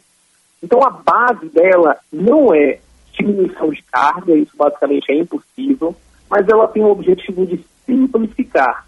E a ideia é que, com a simplificação, a economia fique mais dinâmica. O que se, atual, o que se deve apresentar é o chamado imposto sobre o valor agregado, o chamado IVA, que é usado no planeta inteiro. Algumas nações usam o IVA único, outras usam o IVA dual. A tendência é que nós tenhamos um IVA dual. Então, todos os produtos da economia viriam uh, com seu preço e os impostos, o IVA, o IVA federal e o IVA que seria para estados e municípios, que eles seriam divididos. Então, basicamente, todas as pessoas saberiam de fato o que é o preço do produto e quanto é que está pagando de impostos para municípios, estados ou para, ou para a União. E a ideia seria acabar com cinco tributos, né, que é o IPI, Imposto de Produtos Industrializados, o PIS, né, o COFINS, o ICMS, né, que é de circulação de mercadorias e serviços, e o ISS sobre, é, é, sobre serviços na economia. A ideia é que com esse tipo de trabalho a gente tenha é, uma queda brutal da maneira onde a gente possa é, calcular os impostos. Isso também vai diminuir o chamado contencioso trabalho, é, é, é tributário no Brasil. Para você ter uma ideia, o contencioso de disputas de impostos no Brasil em relação ao resto do mundo é abissal. Ah, no, no mundo desenvolvido, na OCDE, a média de discussão de impostos é 0,48% do PIB, enquanto no Brasil a gente chega a 38%. Ou seja, Sim. é um chamado manicômio tributário. Se, você, se nós conseguirmos simplificar isso, a gente vai diminuir, inclusive, processos de corrupção. Você tem realmente um ganho de escala fabuloso dentro da economia. E aí, muitas vezes se pergunta, Eduardo, se isso seria a melhor das soluções. Bom, uh, a, a, reforma, ela vai passar, há uma, um sentimento que é preciso, mas ela não tem uma visão unânime. Isso porque vai existir um chamado de rebalanceamento de impostos. A indústria, que tem um peso muito grande na contribuição de impostos, vai ter menos impostos agora. Isso, claro, aumenta a competitividade dos nossos produtos no exterior, por outro lado, o setor de serviços deve começar a pagar muito mais impostos. E isso pode ter um impacto negativo na empregabilidade. Então, o desafio não vai ser aprovar uma reforma, mas o desafio será aprovar os detalhes das reformas. É, setores que são muito intensivos em mão de obra pedem que não paguem mais 20% de ICMS, seja um valor, ICMS não, de INSS, né, de contribuição para a seguridade, isso vá para um, um percentual de faturamento. Existem cinco detalhes que vão ser debatidos no Congresso e que esse vai ser o grande entrave para que a gente tenha uma reforma efetivamente aprovada. É, e eu ia te perguntar justamente sobre esses entraves, assim, essa, essa divergência entre e, e, e, diferenças também entre o setor industrial e o setor de serviços nessas novas propostas da reforma tributária. Esses devem ser os principais, é, as principais dificuldades na, na discussão dessa reforma? Não há dúvidas, eh, esse é um ponto principal, eh, isso porque eh, alguns pontos de divergência mais do setor público já foram equalizados. Existe um grande questionamento se o imposto ficaria ah, no Estado que produziu ou no Estado que consumiu, e que foi um debate durante anos. Os estudos uh, mais recentes mostram que o ideal é o imposto ficar no Estado que consumiu. Então, isso para os estados mais industrializados, como Minas Gerais e São Paulo, já foi equalizado, que era um grande entrave. E agora o que se vê é um entrave muito maior para o setor privado decidir quais alíquotas vão ser realocadas em cada setor, como é que isso vai impactar a transição. A gente tem um sistema extremamente complexo, onde existem créditos uh, e setores que são beneficiados com uh, tributações diferenciadas, que no momento isso vai deixar de existir. Então, como vai ser essa transição? Como as empresas vão sair de um sistema e entrar em outro, se elas têm créditos a receber, compensações tributárias do exercício passado, tudo isso vai ser extremamente complexo e debatido, e esse vai ser o grande entrave para que, de fato, a gente tenha essa reforma aprovada esse ano. É importante, Eduardo, que seja esse ano, porque ano que vem a gente tem eleição. A gente Sim. sabe que em época de eleição, se não for votado até abril, basicamente o Congresso para. Então, ou a gente faz essa reforma agora, ou a gente vai perder mais dois anos até ter, de fato, uma volta desse debate. E essa é a única reforma possível. Uhum. A gente não vai conseguir passar a reforma de máquina pública por uma questão uh, de visão clara do governo, que não, não acredito que o Estado tem que ser maior, né, uma visão uh, voltada mais para a esquerda. Então, a reforma que é possível ser passada é, de fato, a reforma tributária nesse momento. E, e, doutor Igor, quando o senhor mencionou essa substituição de cinco tributos, né, o IP, o piso, confins, o CMS e ICS, por um ou dois impostos ali do chamado IVA, né? De que forma essa simplificação, para quem está nos acompanhando agora na rádio e que tem um pouco de dificuldade com esses termos, com os impostos, é de que forma essa simplificação pode ajudar pensando na economia do Brasil como um todo? Olha, é, o ponto principal é que todos esses cinco impostos que a gente calcula hoje, Muitos deles não são destacados na nota, você não sabe quanto você está pagando. Eles são calculados internamente, eles têm bases de cálculos diferentes, ou seja, o mesmo produto de 100 reais pode ter uma base de cálculo de 90 reais no imposto, 60 reais no outro imposto, ah, e isso tudo baseado no mesmo produto. E muitas vezes esses produtos, você tem, por exemplo, um calçado, seja ele uma, uma sandália japonesa, um tamanco feminino, você tem alíquotas completamente diferentes e bases de cálculo diferentes nesse imposto. A partir do momento que você elimina todos eles e coloca uma única alíquota e um único imposto, você simplifica, ou seja, as empresas vão gastar menos tempo fazendo análise de cálculos, você vai ter menos processos judiciais, ou seja, menos é, dispêndios com processos, com advogados, com burocracia. Uhum. As empresas vão poder focar em melhorar o seu produto, melhorar a sua qualidade, é, focar na venda, na produtividade, e isso significa mais contratação, mais investimento. Então, na prática, isso tem um efeito de aumentar o produto potencial da nossa economia, porque a gente tira um conjunto de amarras dentro desse contexto. Para vocês terem uma ideia, a média na OCDE de, de tempo para calcular todos esses tributos no Brasil é de mais de 1.080 horas por ano, enquanto os países uh, da OCDE, que são um grupo de países avançados do ponto de vista econômico, levam em média 108, 102, no máximo 180 horas. Então, em alguns casos, a gente chega a ser 10 vezes mais improdutivo dos nossos impostos. Isso é um efeito econômico é, claro e direto. Mas ainda há um segundo efeito, que é a transparência. Esses impostos vão estar todos descontados diretamente na nota ao consumidor final. Então você sabe exatamente quanto está pagando no produto e quanto está pagando em impostos.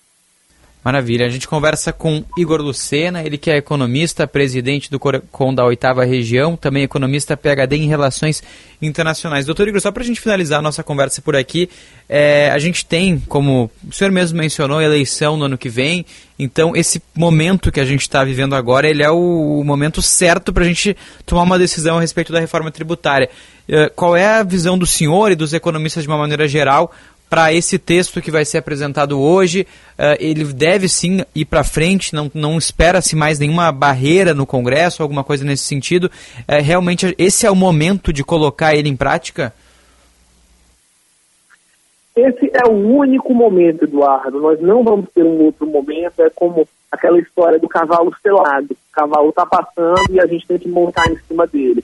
Ele é importante porque ele é demandado pela, é, pela indústria, pelo todo o setor, eh, os industriais, os, os, os comerciantes, toda a, toda a cadeia produtiva brasileira demanda a reforma tributária, mas não só por isso, porque existe já um consenso entre esquerda, direita no parlamento que tem que fazer a reforma. E mais ou menos o consenso é único do ponto de vista de que é essa reforma. Então você tem ambos os espectros políticos querendo aprovar essa reforma. O que vai fazer agora é entender como vai ser rebalanceado os impostos e, na prática, como vai ficar a situação daqui para frente. É justamente isso que vai ser o grande debate. Quem vai pagar mais dentro dessa nova alíquota? Mas é importante que, ao final disso, a gente tenha um sistema mais simples, mais prático, mais rápido e que, mesmo rebalanceando quem vai pagar o quê, no final, a carga tributária continua igual. E na sua visão, quem vai acabar pagando mais? Olha, eu acho que é, vai ter um impacto muito negativo nos serviços, né?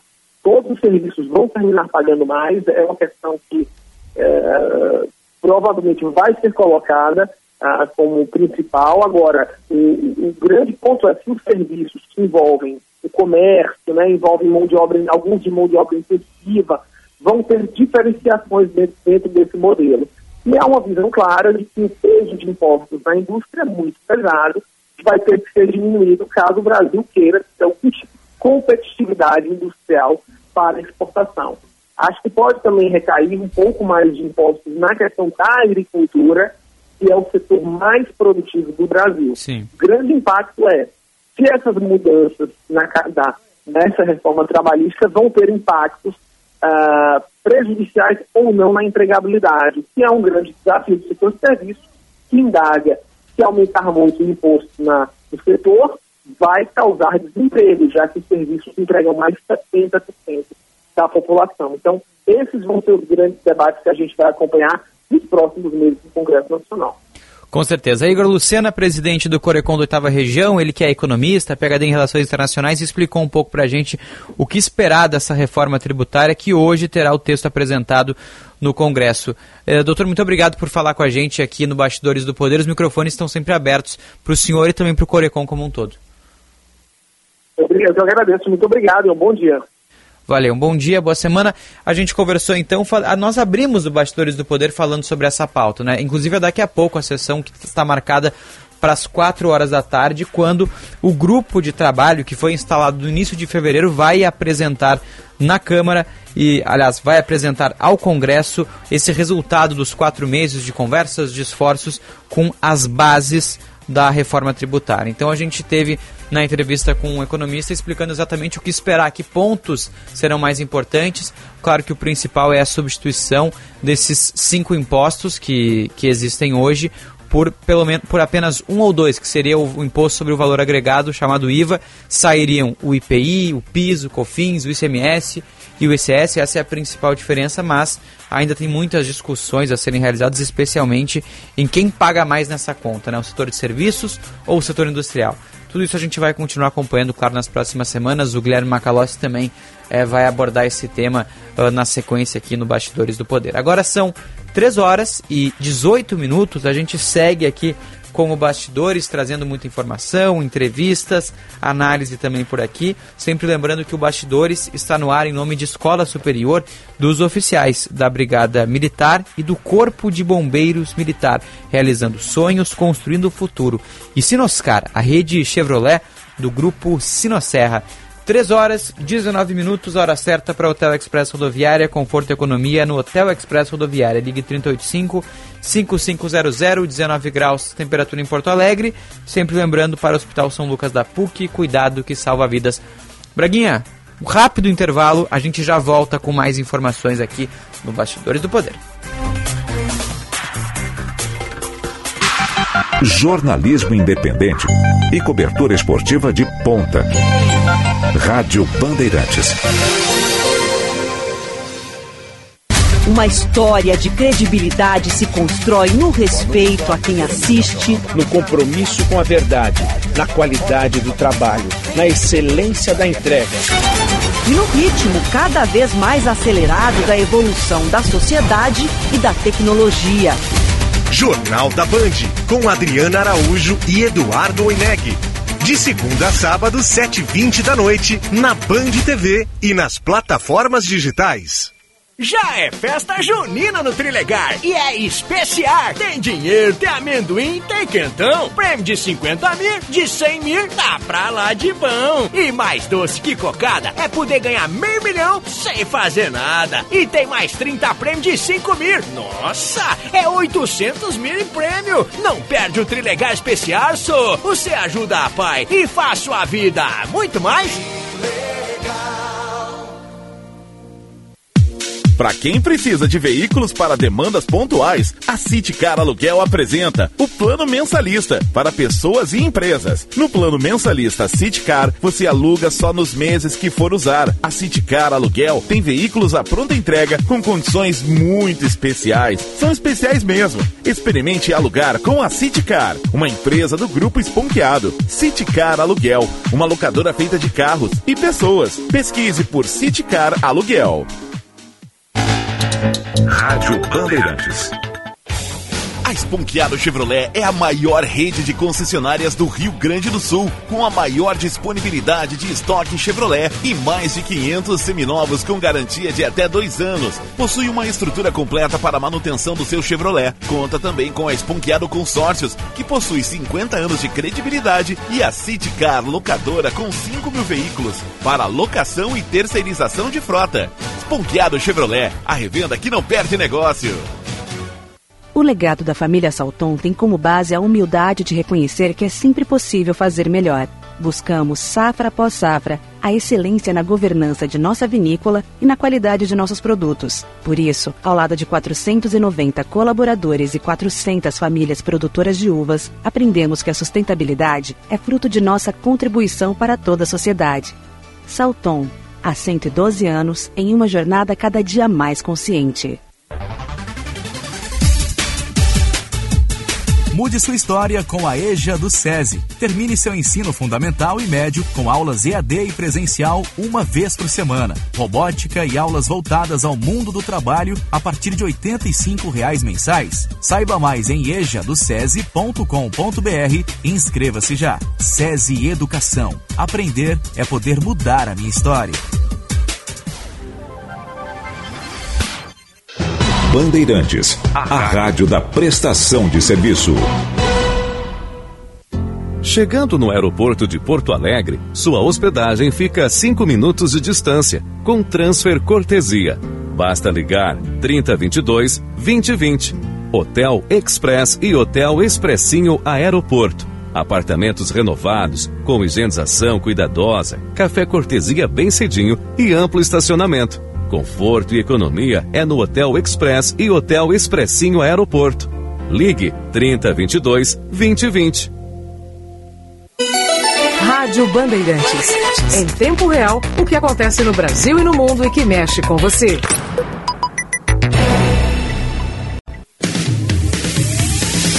Você está ouvindo Bastidores, do, Poder, na Rádio Bandeirantes. Com Eduardo Carvalho.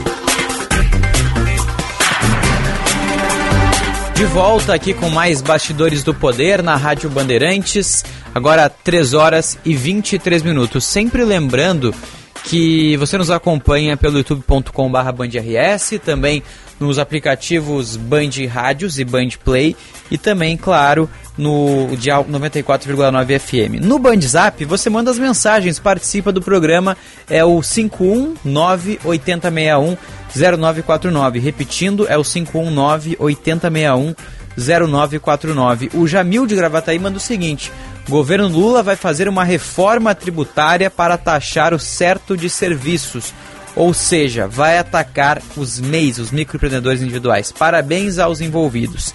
Aí a mensagem do Jamil de Gravataí, que estava acompanhando agora a entrevista com o economista Igor Lucena, nós falamos sobre a reforma tributária, né? O texto base será apresentado hoje e depois, claro, a gente vai conhecer um pouco mais sobre as discussões que devem se estender aí pelos próximos, pelo próximo mês, na verdade. Em julho a gente já deve ter alguma definição a respeito da reforma tributária. A gente segue aqui no Bastidores do Poder trazendo notícias e a gente volta a falar do noticiário policial, porque já teve uma operação na manhã de hoje também, dessa vez não é da Polícia Civil, mas da Polícia Federal em Bagé. Matheus Goulart, quais são os detalhes? Que operação é essa em Bagé?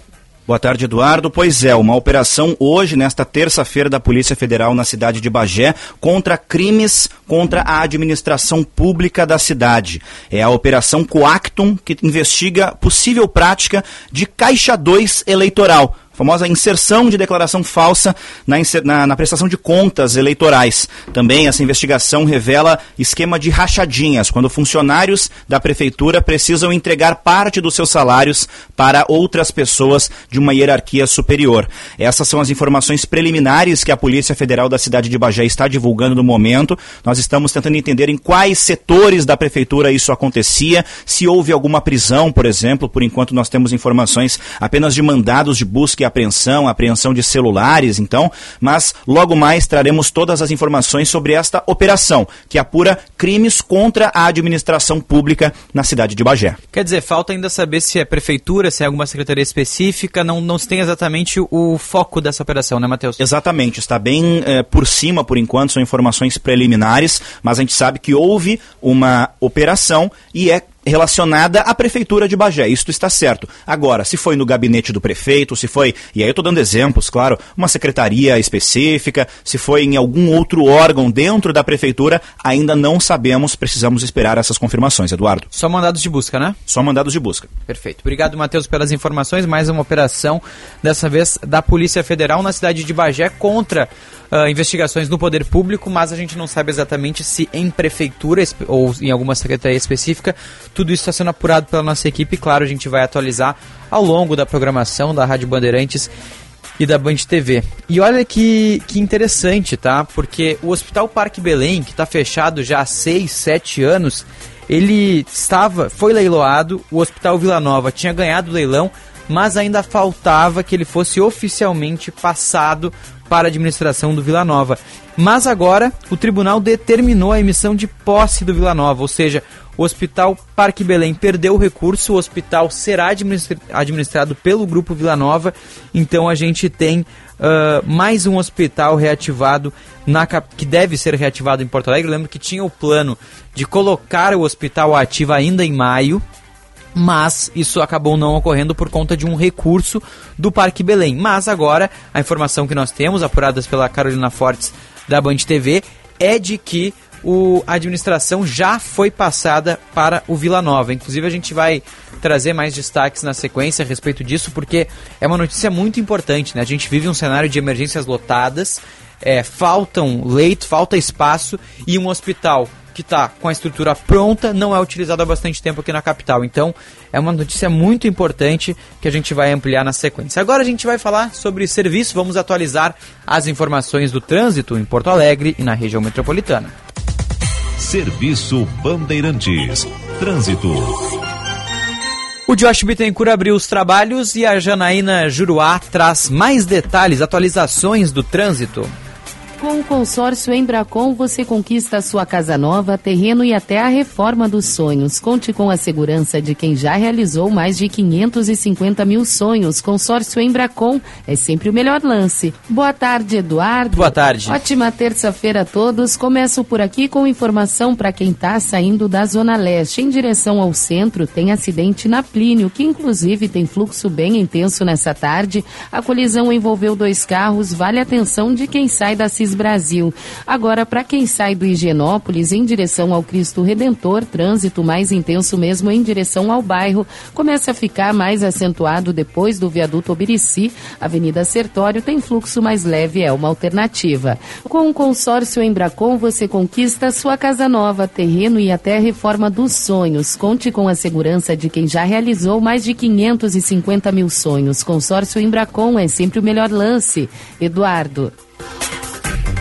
Obrigado, Janaina Juruá, atualizando as informações do trânsito aqui em Porto Alegre, na região metropolitana. Na sequência da programação da Rádio Bandeirantes, ela traz mais detalhes também na atualidades esportivas e depois no tempo real para você que está no trânsito agora nos acompanhando. Bastidores do Poder no ar em nome de Escola Superior, dos oficiais da Brigada Militar e do Corpo de Bombeiros Militar, realizando sonhos, construindo o futuro. Sinoscar, a rede Chevrolet do grupo Sinosserra. Sempre lembrando que a temperatura é para Hospital São Lucas da PUC. Cuidado que salva vidas. Agora 19 graus e 6, 6 décimos a temperatura no Morro Santo Antônio. Há pouco a Maria Fernanda Luxinger trouxe os detalhes da previsão do tempo, um, falando pra gente que realmente vai ter virada de chave. A gente espera bastante frio, especialmente nesse sábado.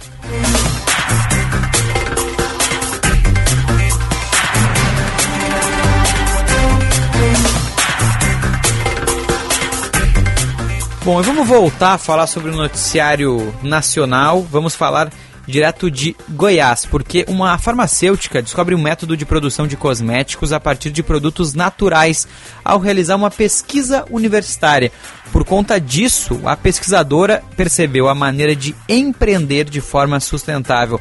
Isso, claro, num contexto de Dia do Meio Ambiente. Ontem nós tivemos é, o pronunciamento da ministra Marina Silva junto com o presidente Lula e a gente traz essa, essa matéria falando sobre o empreendedorismo sustentável aqui no Brasil. Quem traz os detalhes é o Segismar Júnior.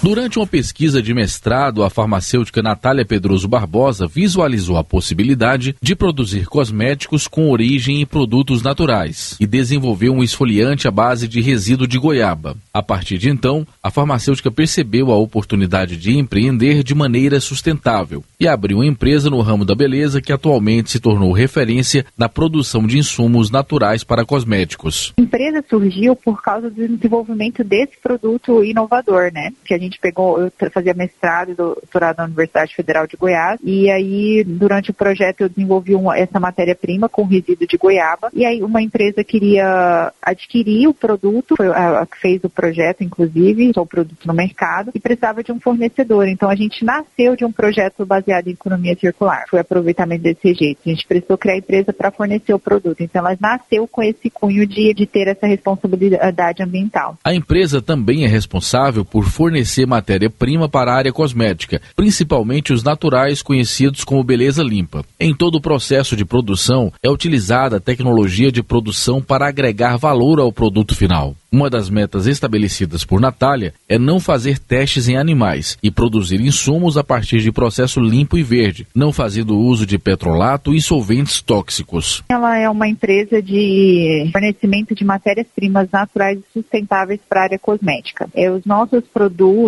e processos são todos baseados em economia circular. Nós hoje nós temos alguns produtos que são aproveitamentos de rejeitos industriais para beneficiados e aplicados na área cosmética. A gente tem o selo Reciclo, que faz a compensação ambiental das embalagens plásticas, que a gente entrega o nosso produto numa embalagem plástica, e aí ele faz compensação ambiental dessas embalagens. A gente tem um projeto que é inclusive de Goiânia, que é o projeto Vivar, que faz a compostagem de todo o resíduo orgânico que a gente gera. A empresa é vencedora de dois importantes prêmios, do Conselho Regional de Engenharia e Agronomia de Goiás, com esfoliante esfoliante de goiaba desenvolvido a partir de rejeitos da agroindústria e o Prêmio Empresa Inovadora do Centro de Empreendedorismo da Universidade Federal de Goiás. Obrigado, Segismar Júnior. E agora a gente vai, já tem um convidado na linha, a gente vai conversar com o Dirceu Dalmolin, ele que é diretor do grupo Vila Nova, que agora vai administrar oficialmente o Hospital Parque Belém. Diretor, uma boa tarde, obrigado por nos atender na Band. Boa tarde, tudo bem? Diretor, agora é oficial, né? Agora o Parque Belém é do Vila Nova. Segundo decisão judicial agora à tarde, do... foi liberado a emissão de posse. Em primeira Então, mão, então, é de vocês. Primeira mão. É de primeira mão é nossa. Que maravilha. Então- Diretor, e quais são os planos agora? Hoje a gente tem que, que entrar no hospital e começar a fazer algumas reformas para abrir alguns leitos para a cidade, que na operação inverno está faltando aí para internação clínica e de dependência química, psiquiátrica, né? E depois, no passo a passo, a gente vai abrir bloco cirúrgico, UTI. Em seis meses eu acredito que o hospital esteja funcionando a pleno. Temos que buscar recursos em Brasília, que é um teto diferenciado, Sim. um novo hospital em Porto Alegre, novos leitos, novos, novos, novos recursos, junto com a prefeitura. E diretor, pelo que o senhor já conhece do Hospital Parque Belém, pelas visitas que o senhor fez até esse local, é, o hospital tem potencial realmente de abrigar mais ou menos quantos leitos, quantos, quanto espaço pode ser aberto de fato ali na Zona Sul? No, no, final, finalmente, digamos assim, depois das reformas feitas que a gente está imaginando, 300 leitos tranquilos. Isso é um acréscimo muito importante, né, para a saúde de Porto Alegre. É o que falta hoje na saúde de Porto Alegre, são mais ou menos 300 leitos, porque se tu pegar a lista de espera nos quatro grandes uh, emergências da capital, é uma média de 300 pacientes aguardando para internar por dia. Então a gente, Porto Alegre ficaria bem servido em termos de pacientes de média complexidade do SUS. Que maravilha. E, e, diretor, sobre os próximos passos agora, vocês receberam agora há pouco essa informação de que a posse está com vocês. A partir de agora, o que, que, é, o que, que falta para vocês ainda para começar os trabalhos ali? É, amanhã provavelmente vai ter a posse oficial, com, nos entregar a chave, né? Daí a gente começa a entrar lá, né? levamos nossa equipe de arquitetura, começar as reformas adequadas, as mudanças necessárias. A gente tem uma preocupação com a rede elétrica, que deve estar antiga, ainda do tempo que tinha fio elétrico com algodão em vez de material plástico que tem hoje. Então, Respeitando a parte elétrica, o restante a gente tem o suporte do que fica a 3 quilômetros daqui, o Vila Nova, né? Então, toda a parte administrativa, higienização, limpeza, lavanderia, isso aí tudo a gente tem como suporte aqui no Vila para iniciar o trabalho. E se mantém aquele prazo de 30 dias para colocar o hospital ah, funcionando novamente, diretor? Uma, uma parte de dependência química e internação clínica, com certeza. Tá certo. E já tem horário para a cerimônia de posse oficial amanhã? Não, estamos aguardando notícia do Judiciário. Então tá, o senhor nos avisa que a gente vai acompanhar, tá?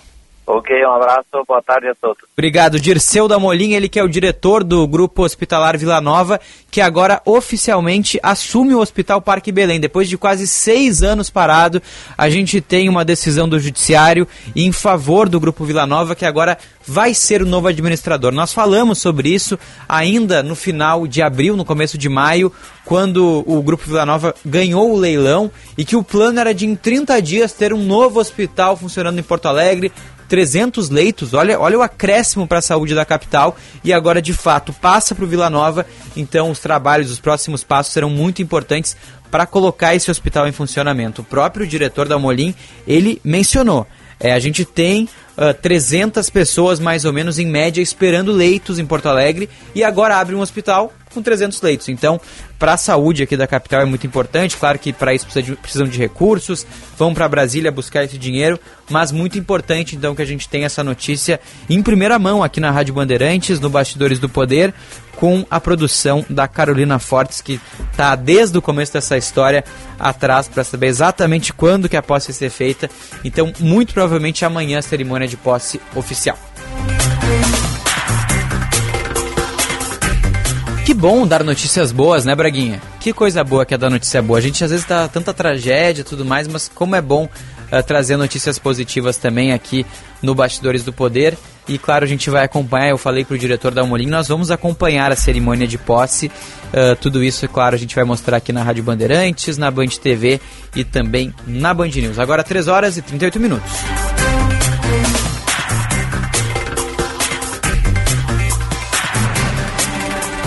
Bom, e já está na linha com a gente a delegada Tatiana Bastos, ela que foi a delegada responsável por uma grande operação da manhã de hoje da Delegacia de Combate à Intolerância contra células de grupos neonazistas que atuam aqui no Rio Grande do Sul. No total, três pessoas foram presas na manhã de hoje e a delegada vai trazer mais detalhes conosco ao vivo aqui no Bastidores do Poder. Delegada, uma boa tarde, obrigado por nos atender aqui na Band é todo meu. Boa tarde a todos que nos ouvem, que, nos, que acompanham o programa. E delegada, uh, a gente teve essa operação então na manhã de hoje.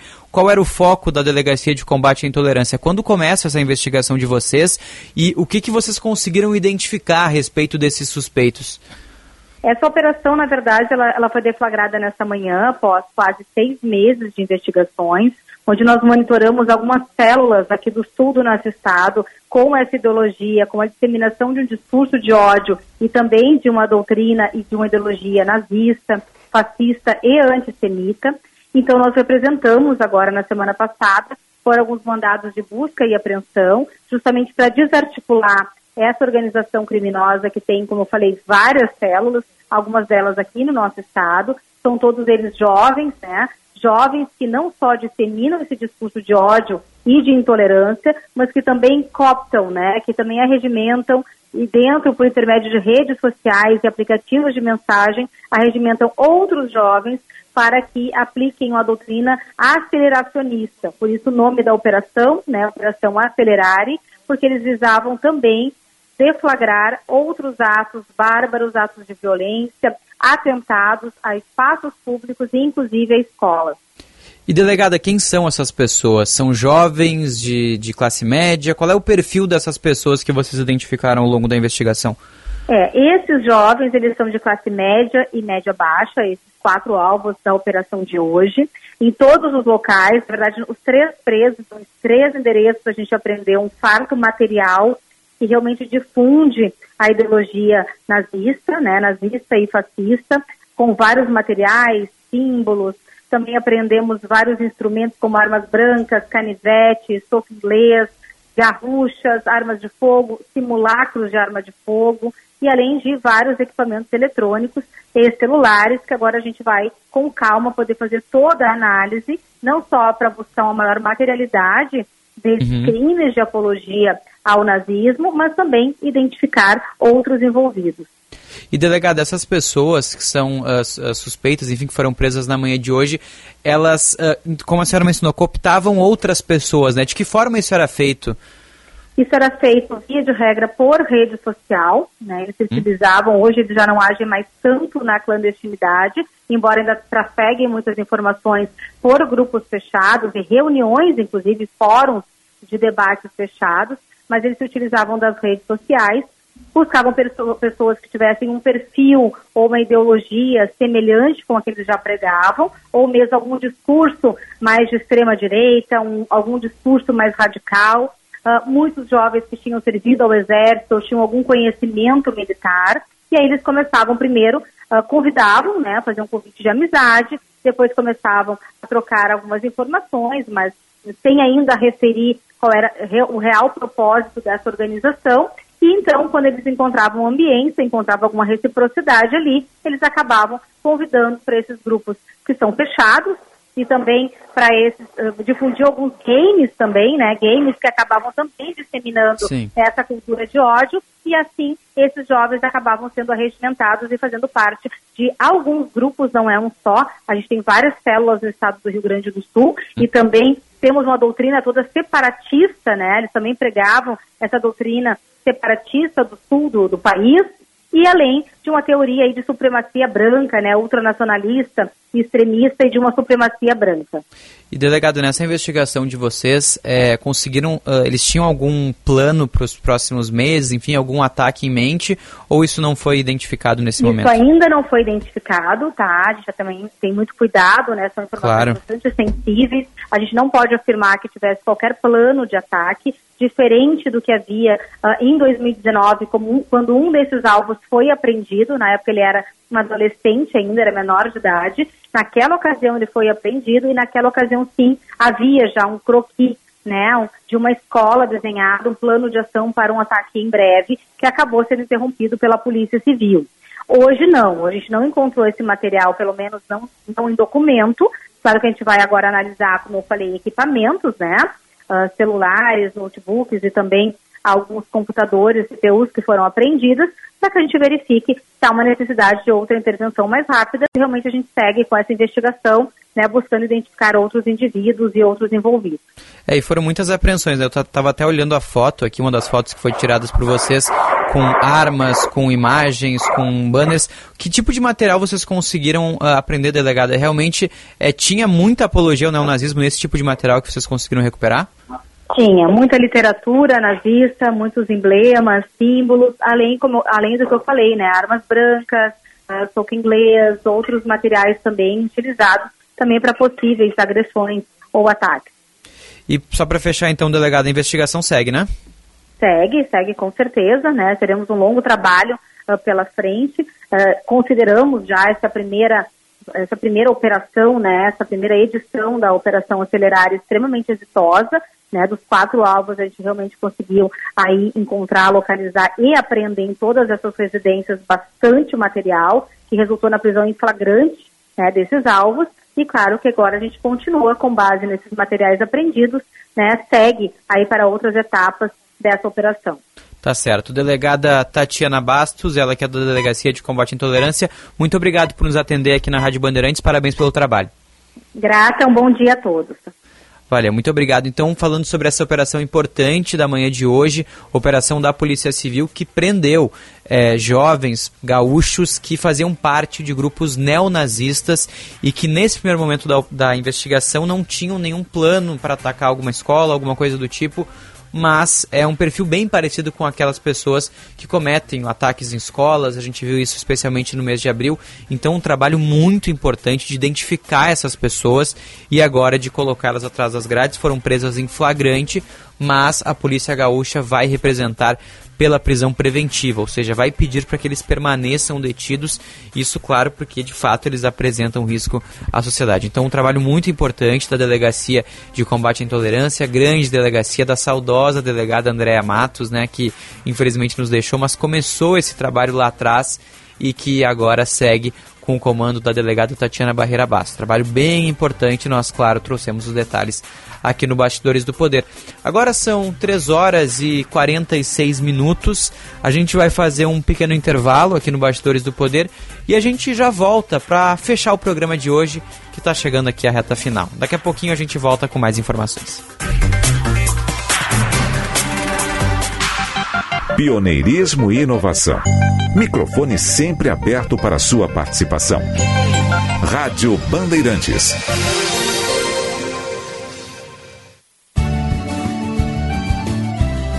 Agronotícias com Eduarda Oliveira. Servidores intensificam ações de vigilância na reserva do Taim após foco de influenza aviária. O avistamento e o monitoramento de aves vêm sendo realizados por terra com o uso de quatro drones, de embarcações, além de sobrevoos de helicópteros para analisar toda a extensão da Lagoa Mangueira e atividades de educação sanitária no entorno do local.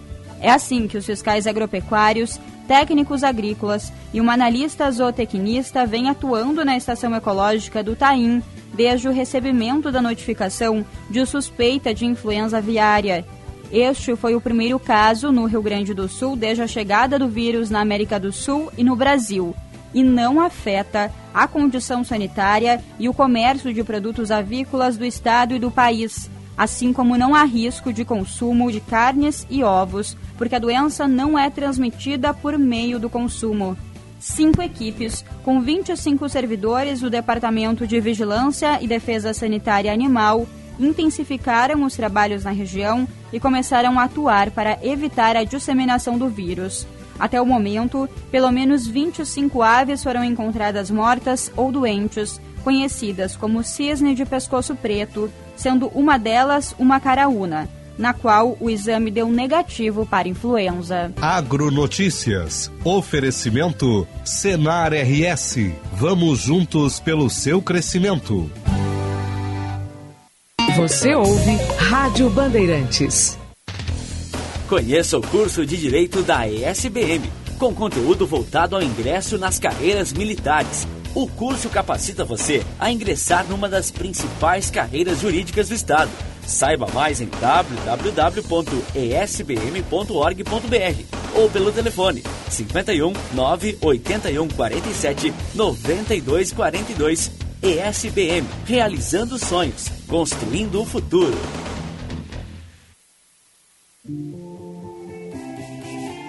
Quem é associado do Cindy Lojas Porto Alegre tem plano de saúde a partir de 51 reais por mês. É o melhor custo-benefício para empresários, familiares e funcionários com os planos Unimed, CCG e Poaclin. Quer saber mais? Acesse o site cindylojaspoa.com.br. Cindy Lojas Porto Alegre, a melhor solução para o teu negócio. Quem trabalha no agronegócio é sempre um otimista. Sabe como encarar os desafios porque pensa sempre positivo. A Estara está ao lado desse agricultor que busca resultados positivos, que sabe que a tecnologia faz toda a diferença para produzir mais e com sustentabilidade, que acredita na força da parceria e faz o Brasil ser mais positivo. E positivo é fazer com a Estara. OABRS alerta. Ao receber pedidos de pagamentos relacionados a processos judiciais ou administrativos pelas redes sociais ou WhatsApp, fique atento. Nesses casos, não faça nenhum depósito, Pix ou transferência antes de conversar pessoalmente com seu advogado ou advogada. Cuidado com os golpes e fraudes de criminosos que se passam por advogados e advogadas. Um alerta da OABRS à sociedade. Rádio Bandeirantes. Fechada com você. Fechada com a verdade. Com a verdade. Eu vou fazer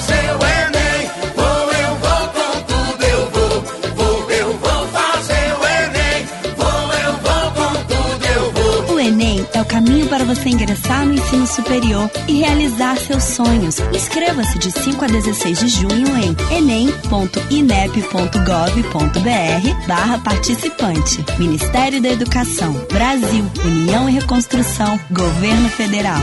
Eu. Rádio Bandeirantes. Em tempo real, o que acontece no Brasil e no mundo e que mexe com você.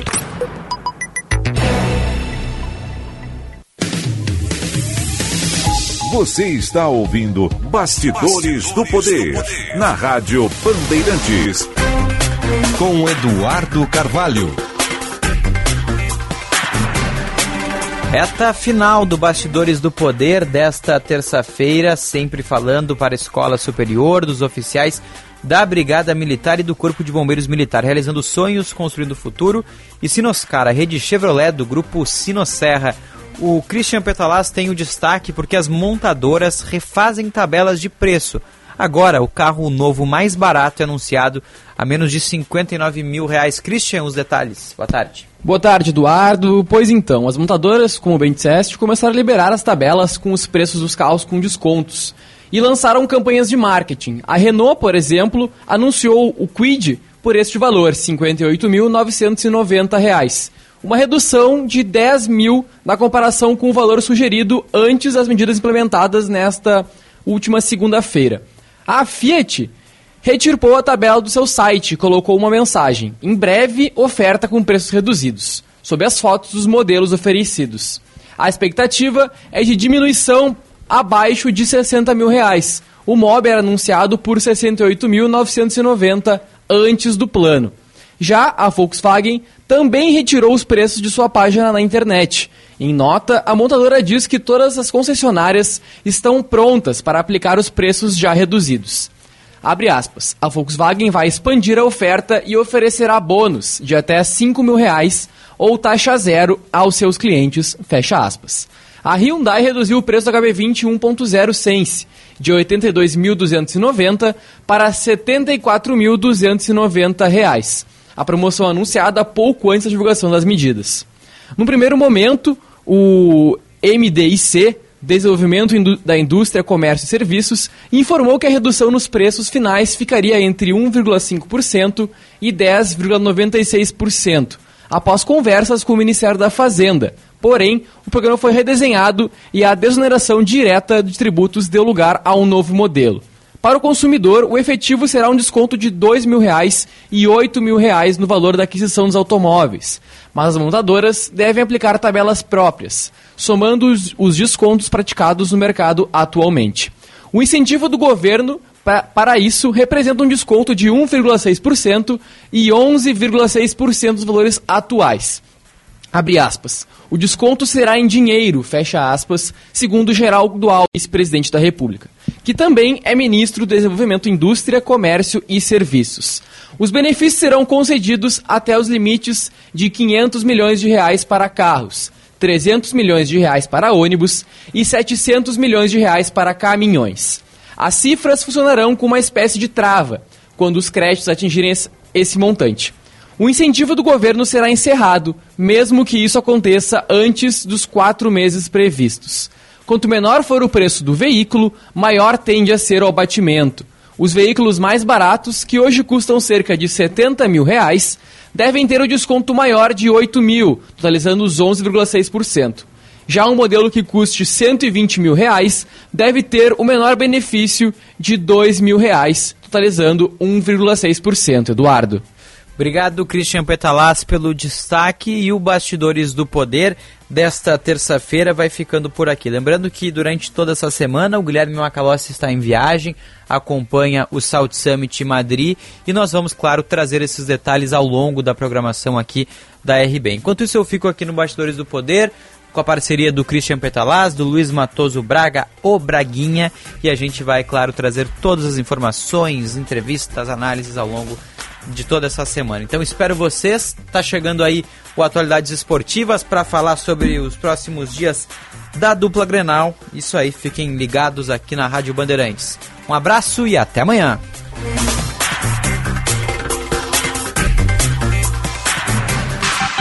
Qualidade e criatividade. Conteúdo relevante e multiplataforma. Rádio Bandeirantes.